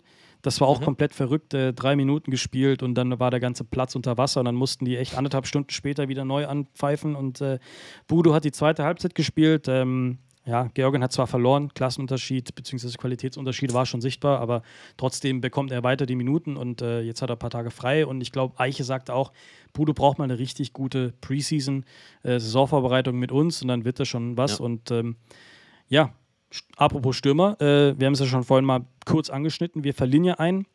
Mikkel Kaufmann bleibt ja nicht, der äh, hat sich dazu entschieden, in die Bundesliga bzw. in die Champions League zu gehen äh, mit Union Berlin. Schade für uns. Wir hätten uns gefreut, dass er bleibt. Aber wenn ich jetzt Spieler wäre in seinem Alter und ich habe die Chance, Bundesliga und Champions League zu spielen, dann ähm, ist die Entscheidung für die eigene Karriere, glaube ich, relativ einfach ähm, nachzuvollziehen. Ist halt die Frage, ob eine halbe, eine gute halbe Zweitligasaison reicht, um äh, Champions League zu spielen. Das wollte ich gerade sagen. Es ist ein, mit 22 Jahren. Es ist halt ähm, ein Gamble. Er, er zockt, safe. weißt du, er zockt. Ähm, er geht quasi all in er kann jetzt auch floppen und dann plötzlich sehen wir ihn wieder in der zweiten Liga und wird ausgeliehen oder so. Das kann ja auch passieren. Aber er kriegt die Nummer 9 bei Union Berlin. Ähm, das ist jetzt auch keine Nummer, die, ich glaube, nur auf der Bank sein wird. Äh, bin aber auch echt gespannt. Wir können uns von Union halten, was wir möchten, aus Hertha-Gründen und Rivalitätsgründen. Aber was sportlich bei Union aktuell halt passiert ist, das muss man, das muss man schon anerkennen. Auch da mit wenig Mitteln Champions League geschafft, das ist schon, schon krass. Von dem her, ähm, ja, ich würde jetzt nicht sagen, dass ich Union Berlin alles Gute wünsche, aber ich würde Mikkel Kaufmann trotzdem. Also ich tue es nicht. Ich auch nicht, aber ich würde Mikkel Kaufmann gerne eigentlich ähm, ja alles, alles Gute wünschen. Beim KSC hat er sich immer professionell verhalten. Er war am Anfang nicht immer dabei. Ähm, aber trotzdem war Mikkel immer einer, wo Eiche gesagt hat, der ackert trotzdem weiter und motzt nicht rum. Und hat dann in der zweiten Saisonhälfte gezeigt, was er drauf hat. Und Bin gespannt, ähm, ob es reicht für ihn. Von dem her alles Gute und wir gucken weiter. Es soll noch ein Stürmer kommen, laut Medienberichten. Ähm, bin aber auch voller Zuversicht, dass Schleusner und äh, Budo Zivzivatze äh, vorne die, die Tore machen werden. Ähm, und äh, je nachdem, wo Lars Stindl spielen wird, ne? denn der ist ja stimmt. offensiv Allrounder, könnte also als Doppelspitze mit Schleusener spielen, könnte aber auch als Zehner spielen. Also da ist ja auch noch kein, noch kein Spielsystem äh, fixiert. und Simone Rapp ist auch noch da. das stimmt. Der hat ja auch, auch angefangen, jetzt ein bisschen, ähm, ja, ich glaube, der hat also für mich sein Spielstil ein bisschen verändert. Ähm, ist aber trotzdem da diese Lufthoheit für, für Langbälle, für Flanken ist er immer da, Kopfbälle, ja, bei, bei, einem, bei einem Eckball oder Freistoß ist er immer gefährlich und ja, bin echt gespannt. Also auch da äh, will ich jetzt nicht wie letztes Jahr sagen, hm, wir brauchen unbedingt einen neuen Stürmer. Wir brauchen halt jemand Schnelles, äh, weil mit Mikkel Kaufmann verlieren wir halt schon viel Geschwindigkeit. Ja, das stimmt. Äh, Budu ist jetzt nicht der schnellste, Schleusner ist schon schnell, ähm, aber wir brauchen halt noch einen schnellen. Und ähm, jetzt bin ich echt gespannt. Wir haben ja noch ein paar Offensivspieler, die beim KSC zurückgekommen sind erstmal. Kelvin Arase und ähm, Dominik Kota. Waren heute auch beim Trainingsauftakt mit dabei in Karlsruhe. Ähm, Ja. Ist natürlich die Frage, was mit denen geschieht. Äh, ich glaube, der belgische Verein KV Ostende, wo. Kelvin war, ist abgestiegen aus der ersten Liga. Ähm, und äh, Dominik Kota war ja bei Waldhof Mannheim, die weiter in der dritten Liga spielen. Ja, ob er da jetzt ähm, sonderlich viel gerissen hat, ähm, wage ich jetzt auch zu bezweifeln. Hatte so ein paar Einsätze, aber ähm, ich meine, ähm, wenn die Mannheimer ihn nicht letzt vollends von ihm überzeugt waren, ähm, werden sie ihn wahrscheinlich nicht nochmal irgendwie holen oder verpflichten oder wie auch immer. Mm, muss man einfach abwarten, was mit den beiden passiert. Calvin hat mir eigentlich immer relativ gut gefallen, das fand ich ein bisschen schade Opfer des dass der dann Systems halt. Ne? ähm, gegangen ist, genau, Opfer des Systems, ähm, wurde verliehen, ist aber nach wie vor Spieler bei uns. Ähm, wer weiß, vielleicht wird man Systeme jetzt auch mal ändern, vielleicht mal variabler sein, wenn man jetzt einfach auch mal ein bisschen mehr Möglichkeiten hat mit einem Stindel, der offensiv variabel einsetzbar ist. Ähm, ich bin sehr gespannt auf jeden Fall, was sich Eiche, Zlatan, Sirus und Co. überlegen, wie sie äh, die nächste Saison taktisch angehen wollen. Ähm, Stindel auf jeden Fall ein großer Gewinn, haben wir auch schon thematisiert, brauchen wir nicht drüber reden. Ähm, man sollte nicht den Fehler machen und allzu viel von ihm erwarten, also in puncto Tore oder der ballert uns jetzt in die Bundesliga. Natürlich hat er eine große Klasse, natürlich ist es ein unfassbar geiler Fußballer und natürlich ist es ein cooler Kerl. Ähm, und äh, natürlich äh, sind wir alle super happy, dass er wieder in Karlsruhe ist, back home sozusagen in der Heimat. Aber ähm, ja, wir sollten ihm auch Zeit geben, ähm, sich zu integrieren ins Mannschaftsgefüge. Ähm, natürlich ist es ein großer Vorteil, dass er den Verein kennt, Eiche kennt, die Leute Ja, kennt. was, was, was ich mich auch frage, Aber ist diese. sollten, wir mal, sollten wir mal die Kirche im Dorf behalten. Ja, 5 Euro ins Phrasenschwein. Ähm, was ich mich aber auch frage, Niklas, ist, ist diese Hierarchiefrage so, wie wird, Mhm. also wie und wer ordnet sich unter oder so, weil du hast ja einen Diego, Kapitän, du hast einen Wanizek, der eigentlich so der Spielmacher ist. Stellvertretender, glaube ich. Du, genau, du ist. hast einen Lars Stindl, der einfach sau viel erreicht hat ähm, und Qualität mitbringt. Karlsruher ist Und Erfahrung. Erfahrung, alles. Also da wird zum Beispiel ein Paul Nebel sehr viel von ihm lernen noch, äh, der bei uns noch Mhm. eine Saison bleibt, Gott sei Dank. Ähm, freuen wir uns auch Leon natürlich. Jensen. Leon Jensen hat auch verlängert Auch noch und sehr jung. genau, also wir haben, ich lehne ich mich jetzt zu weit aus dem Fenster, wenn ich sage, wir haben eines der besten Mittelfelder in der Liga. Nein. Also das wollte ich jetzt auch nochmal thematisieren. Ähm, ich glaube, selbst wenn wir, da können wir gleich auch noch drüber sprechen, weil es gestern eine neue News dazu gab, selbst wenn jetzt Tim Breithaupt tatsächlich zum FC Augsburg wechselt, da gab es jetzt ja auch immer mal wieder Meldungen, äh, scheint irgendwie eine Hängepartie zu sein, weil man sich über die Ablösesumme nicht einig war. Ähm, von dem, was ich jetzt aber gestern auf dem Kicker gelesen habe oder beim Kicker gelesen habe, soll der Breithaupt-Wechsel jetzt unmittelbar bevorstehen, ähm, soll bis 2028 unterschreiben und der vierte Sommerneuzugang in Augsburg werden. Die 4 Millionen, die man für ihn haben wollte, werden es nicht sein. Der Kicker schreibt zweieinhalb. Ich bin ähm, gespannt, was es am Ende wird, ob die Ablösesumme auch kommuniziert wird oder nicht. Ähm, auf jeden Fall finde ich äh, es immer noch besser, dass er für zweieinhalb Millionen geht, statt nächstes Jahr für null. Ich glaube, da kannst du mir auch nur zustimmen. Ähm, auch wenn es natürlich doof ist, wenn er unter Marktwert wechselt, aber ich glaube, das deutlich bittere Szenario wäre, wenn er dann tatsächlich noch irgendwie ein Jahr bleibt und dann aber ablösefrei abwandert. Das wäre nicht gut. Und so finde ich es doch total okay für beide Seiten. Er kann sich den Traum der Bundesliga erfüllen. Wir haben mit Leon Jensen einen, der im, äh, auf seiner Position ähm, sich gut zurechtgefunden hat und äh, auch weiterhin sicherlich noch Potenzial hat ähm, zur Entfaltung. Und äh, ja, wir bleiben auch, bleiben auch noch 3,50 Mark für die Mannschaftskasse übrig, sage ich mal, äh, für den Verein. Von daher denke ich, ist es doch eine ganz gute Option. Es gibt ja aber auch ein paar Gerüchte um vielleicht sogar einen Spieler, der ihn ersetzen könnte.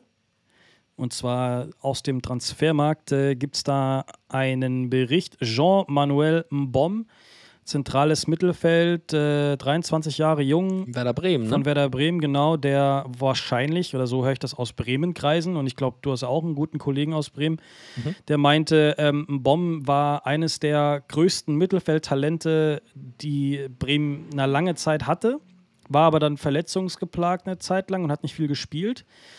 Und dadurch, dass jetzt, ähm, ich glaube, ein Ketia Geht er nicht Keita. zu Bremen? Keita ist nach Sorry, nicht Keita.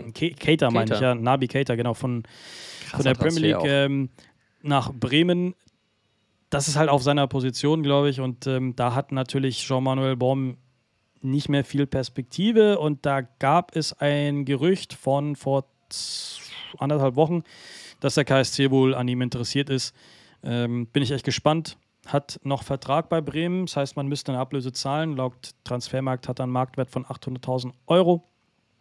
Gleichzeitig will man ja auch in der Innenverteidigung noch mal ein bisschen ähm, nachlegen. Bin gespannt, ob jetzt äh, Ambrosis vielleicht kommt oder, oder fest äh, bei, beim KSC bleibt. Das hängt ja auch noch ein bisschen so in der Luft. Das weiß man halt wahrscheinlich erst, wenn der Transfer von Breithaupt über der Bühne ist und man die konkrete Ablösesumme dann auch kennt im ja. Verein.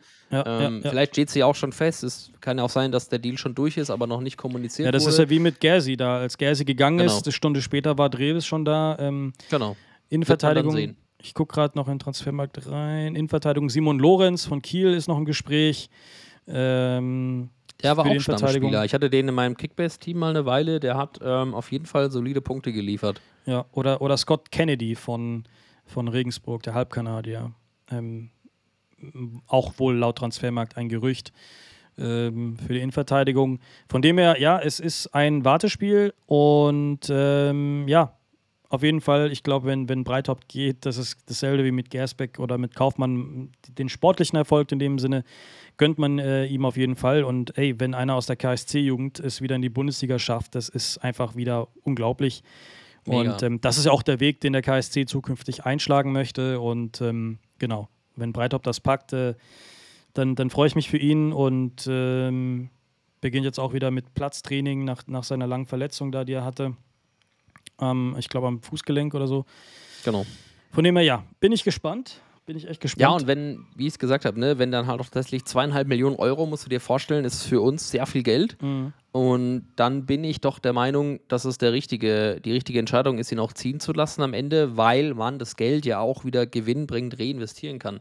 Du hast gerade gesagt, ne, dann hat man vielleicht etwas mehr Spielraum, um nochmal den ein oder anderen Transfer zu tätigen, aber das Geld natürlich nicht nur komplett zu 100 Prozent in den Profikader zu investieren, sondern auch äh, smart in andere Bereiche wie Jugend etc. Ich glaube, da haben wir mit Michael Becker einen an der Führung, der sehr gut mit Geld umgehen kann. Und ich glaube, da wird man sich schon auch viele Gedanken dazu gemacht haben, wie man ähm, die Summe, die dann für Tim Breithaupt in die Kasse gespült wird, wieder gewinnbringend ähm, reinvestieren kann. Apropos Geld, ich habe noch eine, ähm, eine Notiz zum, zum Thema äh, Kohle. Und zwar durch den Abstieg von Arminia Bielefeld haben auch äh, viele Zweitligisten ähm, profitiert, sage ich mal, im Bereich TV-Gelder. Denn äh, ich kann mal hier zwei Zahlen vorlesen, die ich hier gerade vorliegen habe. Der KSC war in, äh, für die äh, Preview für die Saison 23-24 mit einem Gesamt-TV-Erlös äh, ähm, bemessen, der lautete 9,354 Millionen Euro aus dem TV-Topf der ähm, TV-Rechte. Und nach dem Abstieg von Arminia Bielefeld hat sich das Ganze etwas anders dargestellt. Da haben zahlreiche ja, Zweitligisten profitiert, so auch wir, der KSC. Und zwar steht jetzt eine Summe von 9,835 Millionen Euro zu Buche, die aus dem TV-Topf an uns fließen. Heißt summa summarum, Pi mal Daumen, eine halbe Million mehr. Finde ich schon krass. Für einen Zweitligisten eine halbe Million Euro, das ist schon nicht wenig. Kann sie auch sagen, dann, wenn Breithaupt für zweieinhalb geht und wir nochmal eine halbe Mille kriegen, sind wir bei drei Mille. So, dann können wir wieder äh, Martin Wacker anrufen und Managerspiel machen. Oh ja. Oh ja, auf jeden Fall. Ähm, Das fand ich auch cool. Das ey, aber große- wie gesagt, wir haben schon gesagt, zweieinhalb Mille für den KSC ist, ist sack viel Geld. Halbe Mille für den KSC ist auch sack viel Geld. Zudem Stadion fertig, Logen gehen raus. Ähm, keine Ahnung, für, bei Macron kriegst du ein Trikot für 79,90. Wer da zuschlägt, hilft dem Verein. Also, ähm, das, das sind alles Zahlen, die dem KSC natürlich helfen Da würde mich aber auch mal die Marge interessieren. Ne? Also, ähm, ich finde ja schon, dass es ein stolzer Preis dafür, dass es kein Puma, Adidas oder Nike ist. Hiermit eine herzliche Einladung an Michael Becker zu uns äh, in die Sendung. falls, er, falls er Bock hat und uns ein bisschen über so Sachen aufklären möchte, sind wir auf jeden Fall ähm, bereit. Ich meine, auch, auch eine interessante Geschichte, mal ein bisschen mit ihm über sowas zu sprechen, oder? Ist ja auch KSC Total. Also, so. da müssen wir uns, äh, die, den Gedanken hatten wir ja schon mal. Ja. Es gab natürlich auch schon einige Wünsche, die gesagt haben, ladet ihn mal ein. Ähm, ich denke, das werden wir uns auf jeden Fall sehr gründlich überlegen, werden uns viele Gedanken dazu machen und ähm, werden äh, dann natürlich auch eine Einladung rausschicken. Ob er dann kommt oder nicht, ist nochmal die andere Geschichte. Aber ich glaube, da hocken wir uns beide mal irgendwie zwei Abende hin und überlegen uns ähm, eine, eine richtig gute Fragen, einen coolen Fahrplan, ähm, beziehen vielleicht auch die Fans wieder mit ein und dann lass uns das mal doch irgendwie als Überlegung mitnehmen. Hoffentlich äh, klappt Ja. das. Fände ich ganz cool. ist halt nochmal eine ganz andere Geschichte. Ich habe jetzt auch nicht so viel Ahnung von Wirtschaft und Geld.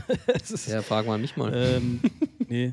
nee, aber auf jeden Fall, äh, also Finanzen beim KSC ist, ist, ist ja generell so, ein- so ein Thema, was, was ähm, ja, auf, auf der Agenda steht bei ganz vielen Mitgliederversammlungen und so weiter. Und man will ja nach oben und ist auch kein Geheimnis mehr, dass man sagt, man möchte junge Spieler weiterentwickeln und für mehr Geld verkaufen, damit der KSC sich wirtschaftlich, aber auch sportlich mal weiterentwickelt. Und das geht halt auch noch mit Kontinuität, mit dem richtigen Konzept, äh, sportlichen Konzept.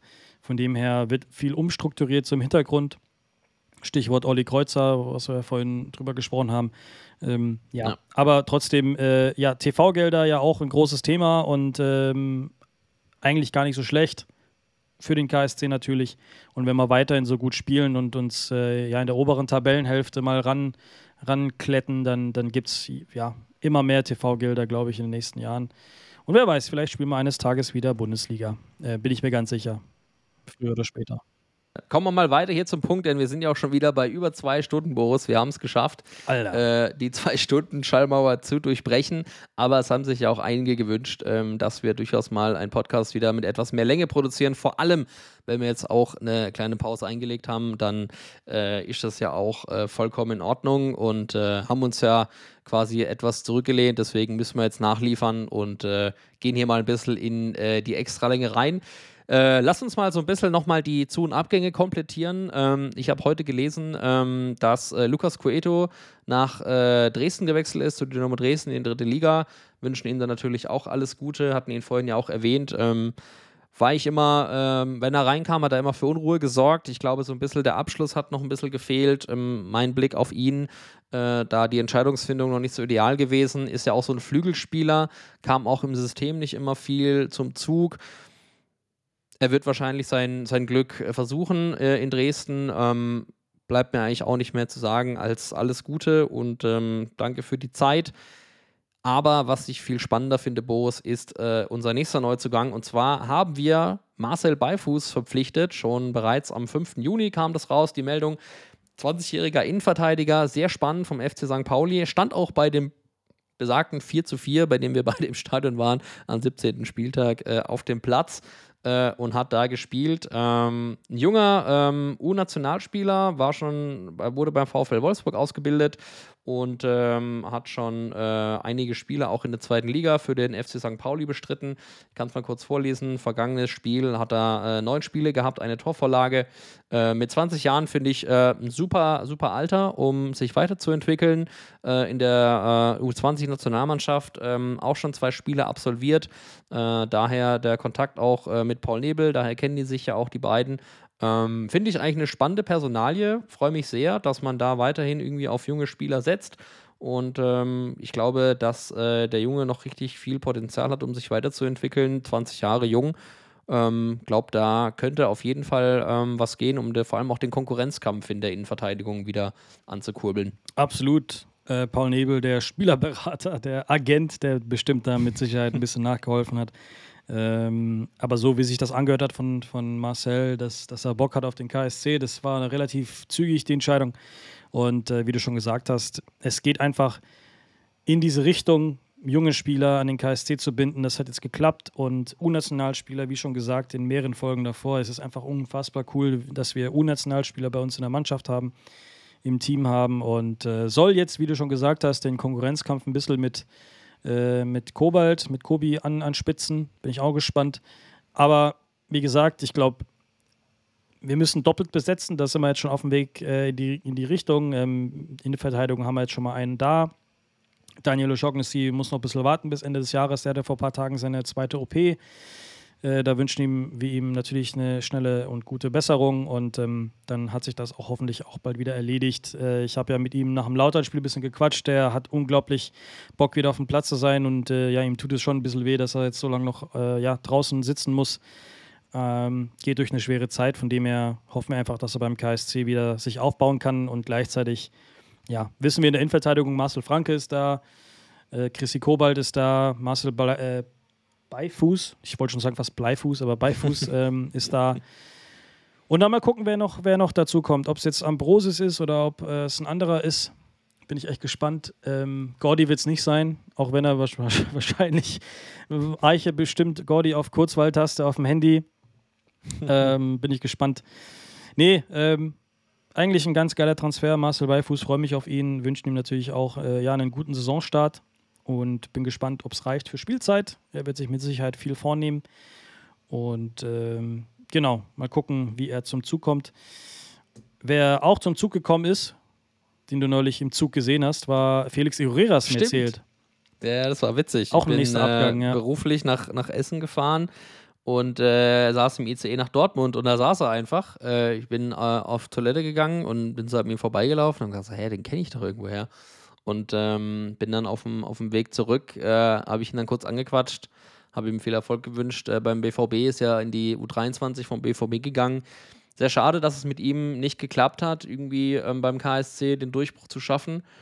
Wir waren ja beide ziemlich euphorisch, aber auch viele meiner Kumpels fanden das total krass und cool. Hat sich ja super angehört. Erstmal ähm, junger, junger Spieler von Eintracht Frankfurt, äh, großer Innenverteidiger, großes Potenzial muss wohl an der ja, Konstanz so ein bisschen noch gehapert haben bei ihm. Ähm, auf jeden Fall sehr schade, dass er es am Ende nicht geschafft hat, äh, beim KSC sich durchzusetzen. Wünschen ihm aber für seine Zukunft natürlich nur das Beste und äh, blicken auf jeden Fall gespannt auf, äh, ja, wie sich darauf, wie sich Marcel Beifuß machen wird.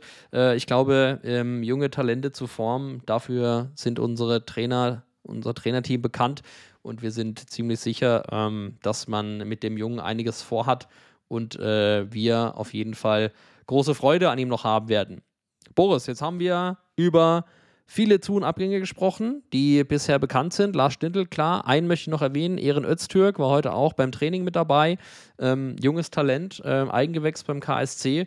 Ähm, ist äh, ein unfassbar dribbelstarker Mittelfeldspieler und bin sehr gespannt, wie der sich integrieren wird in die Mannschaft, ähm, finde ich ein starkes Zeichen, dass man echt wieder stark auf die Jugend setzt, dass man denen auch eine Chance gibt, die hochzieht. Und bin einfach nur, ähm, ja. ja finde das einfach eine gute Sache. Du, Ehren, Ehren ist ein, ist ein geiler Kicker, so ein bisschen Straßenfußballer, habe ich das Gefühl.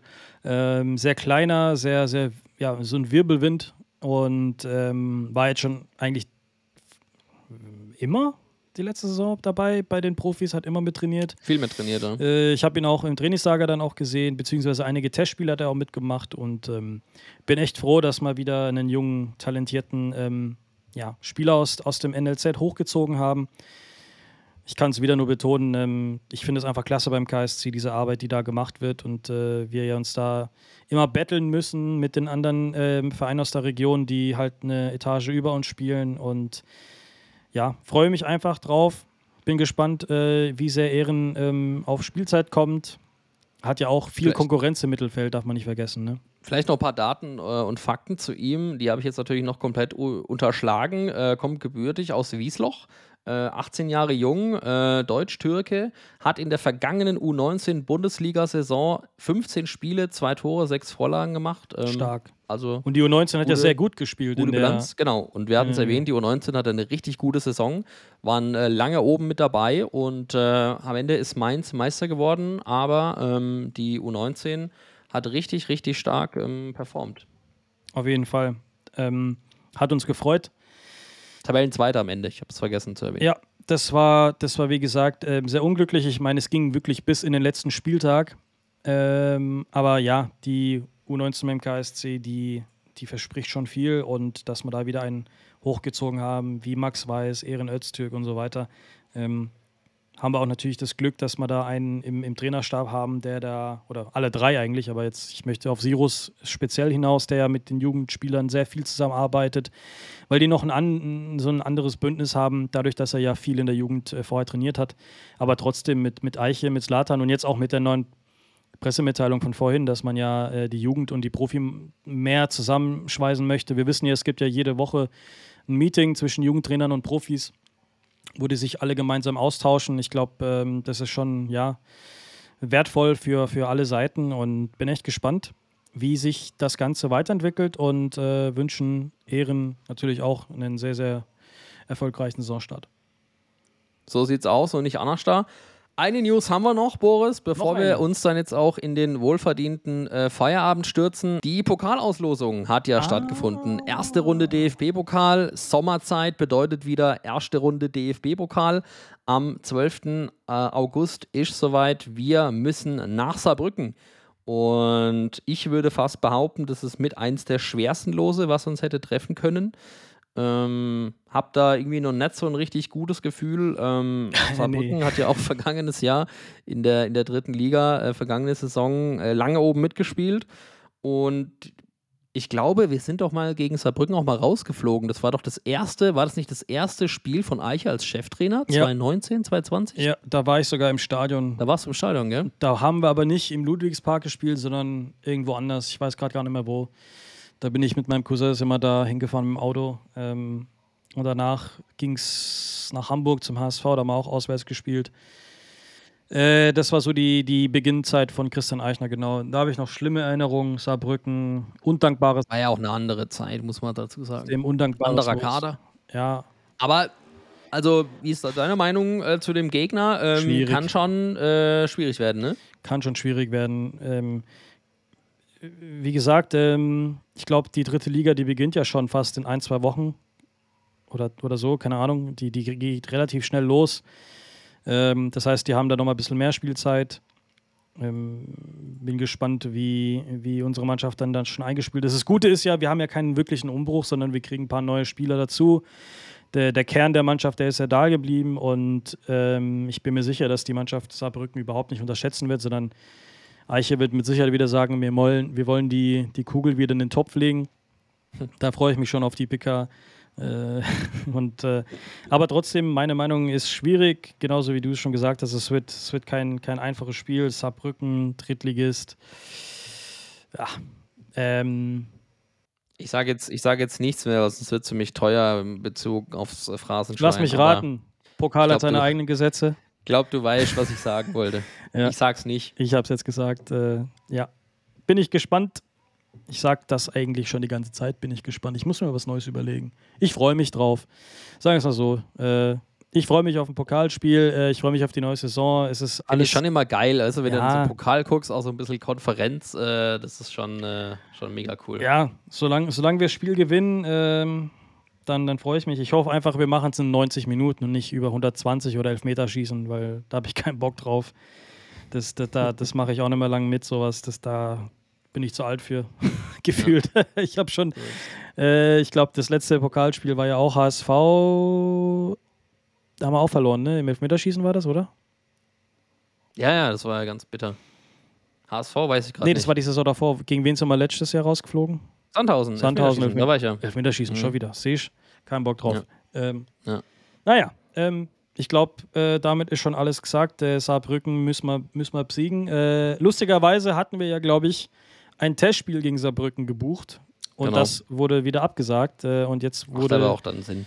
wurde Türkgücü München ähm, heute bekannt gegeben als neuer Testspielgegner. Ich weiß gar nicht, ob es am selben Tag ist, ähm, aber nur so am Rande. Ich, das habe ich Genau, wir können jetzt da vielleicht zum Abschluss, denn jetzt ist ja schon gleich echt zweieinhalb Stunden und langsam äh, raucht auch schon meine Rübe, ähm, können wir noch mal kurz einen Blick auf den äh, Sommerfahrplan werfen. Offizieller Trainingsauftakt war heute am Donnerstag, 22. Juni. Ähm, die Höhepunkte der Vorbereitung und das Trainingslager beginnt dann am Sonntag, den 2. Juli. Bis äh, zum äh, 10. ist man da wieder in Neukirchen am Großvenediger.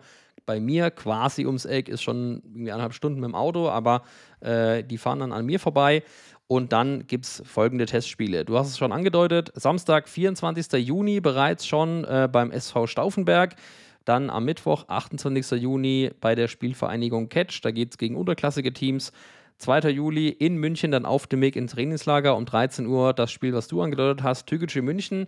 Da bin ich leider in Karlsruhe an dem Wochenende, sonst wäre ich da auf jeden Fall hingefahren, ähm, weil äh, ich mir das gerne angeschaut hätte.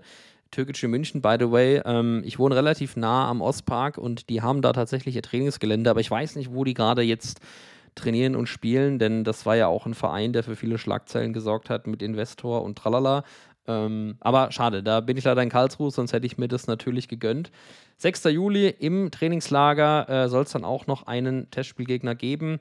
Ähm, bisher noch unbekannt. Am 10. Juli spielen wir gegen Viktoria Pilsen in Österreich. Ähm, am 15. Juli wird es nochmal ein Testspiel geben. Uhrzeit unbekannt und am Sonntag, den 16. Juli, ist ja dann auch wieder der allzeit beliebte KSC Familientag von 10 bis 16 Uhr. Da Tag der offenen Tür, Autogramme machen, Fotos machen mit den Spielern, habe ich als kleiner Bub auch immer sehr genossen.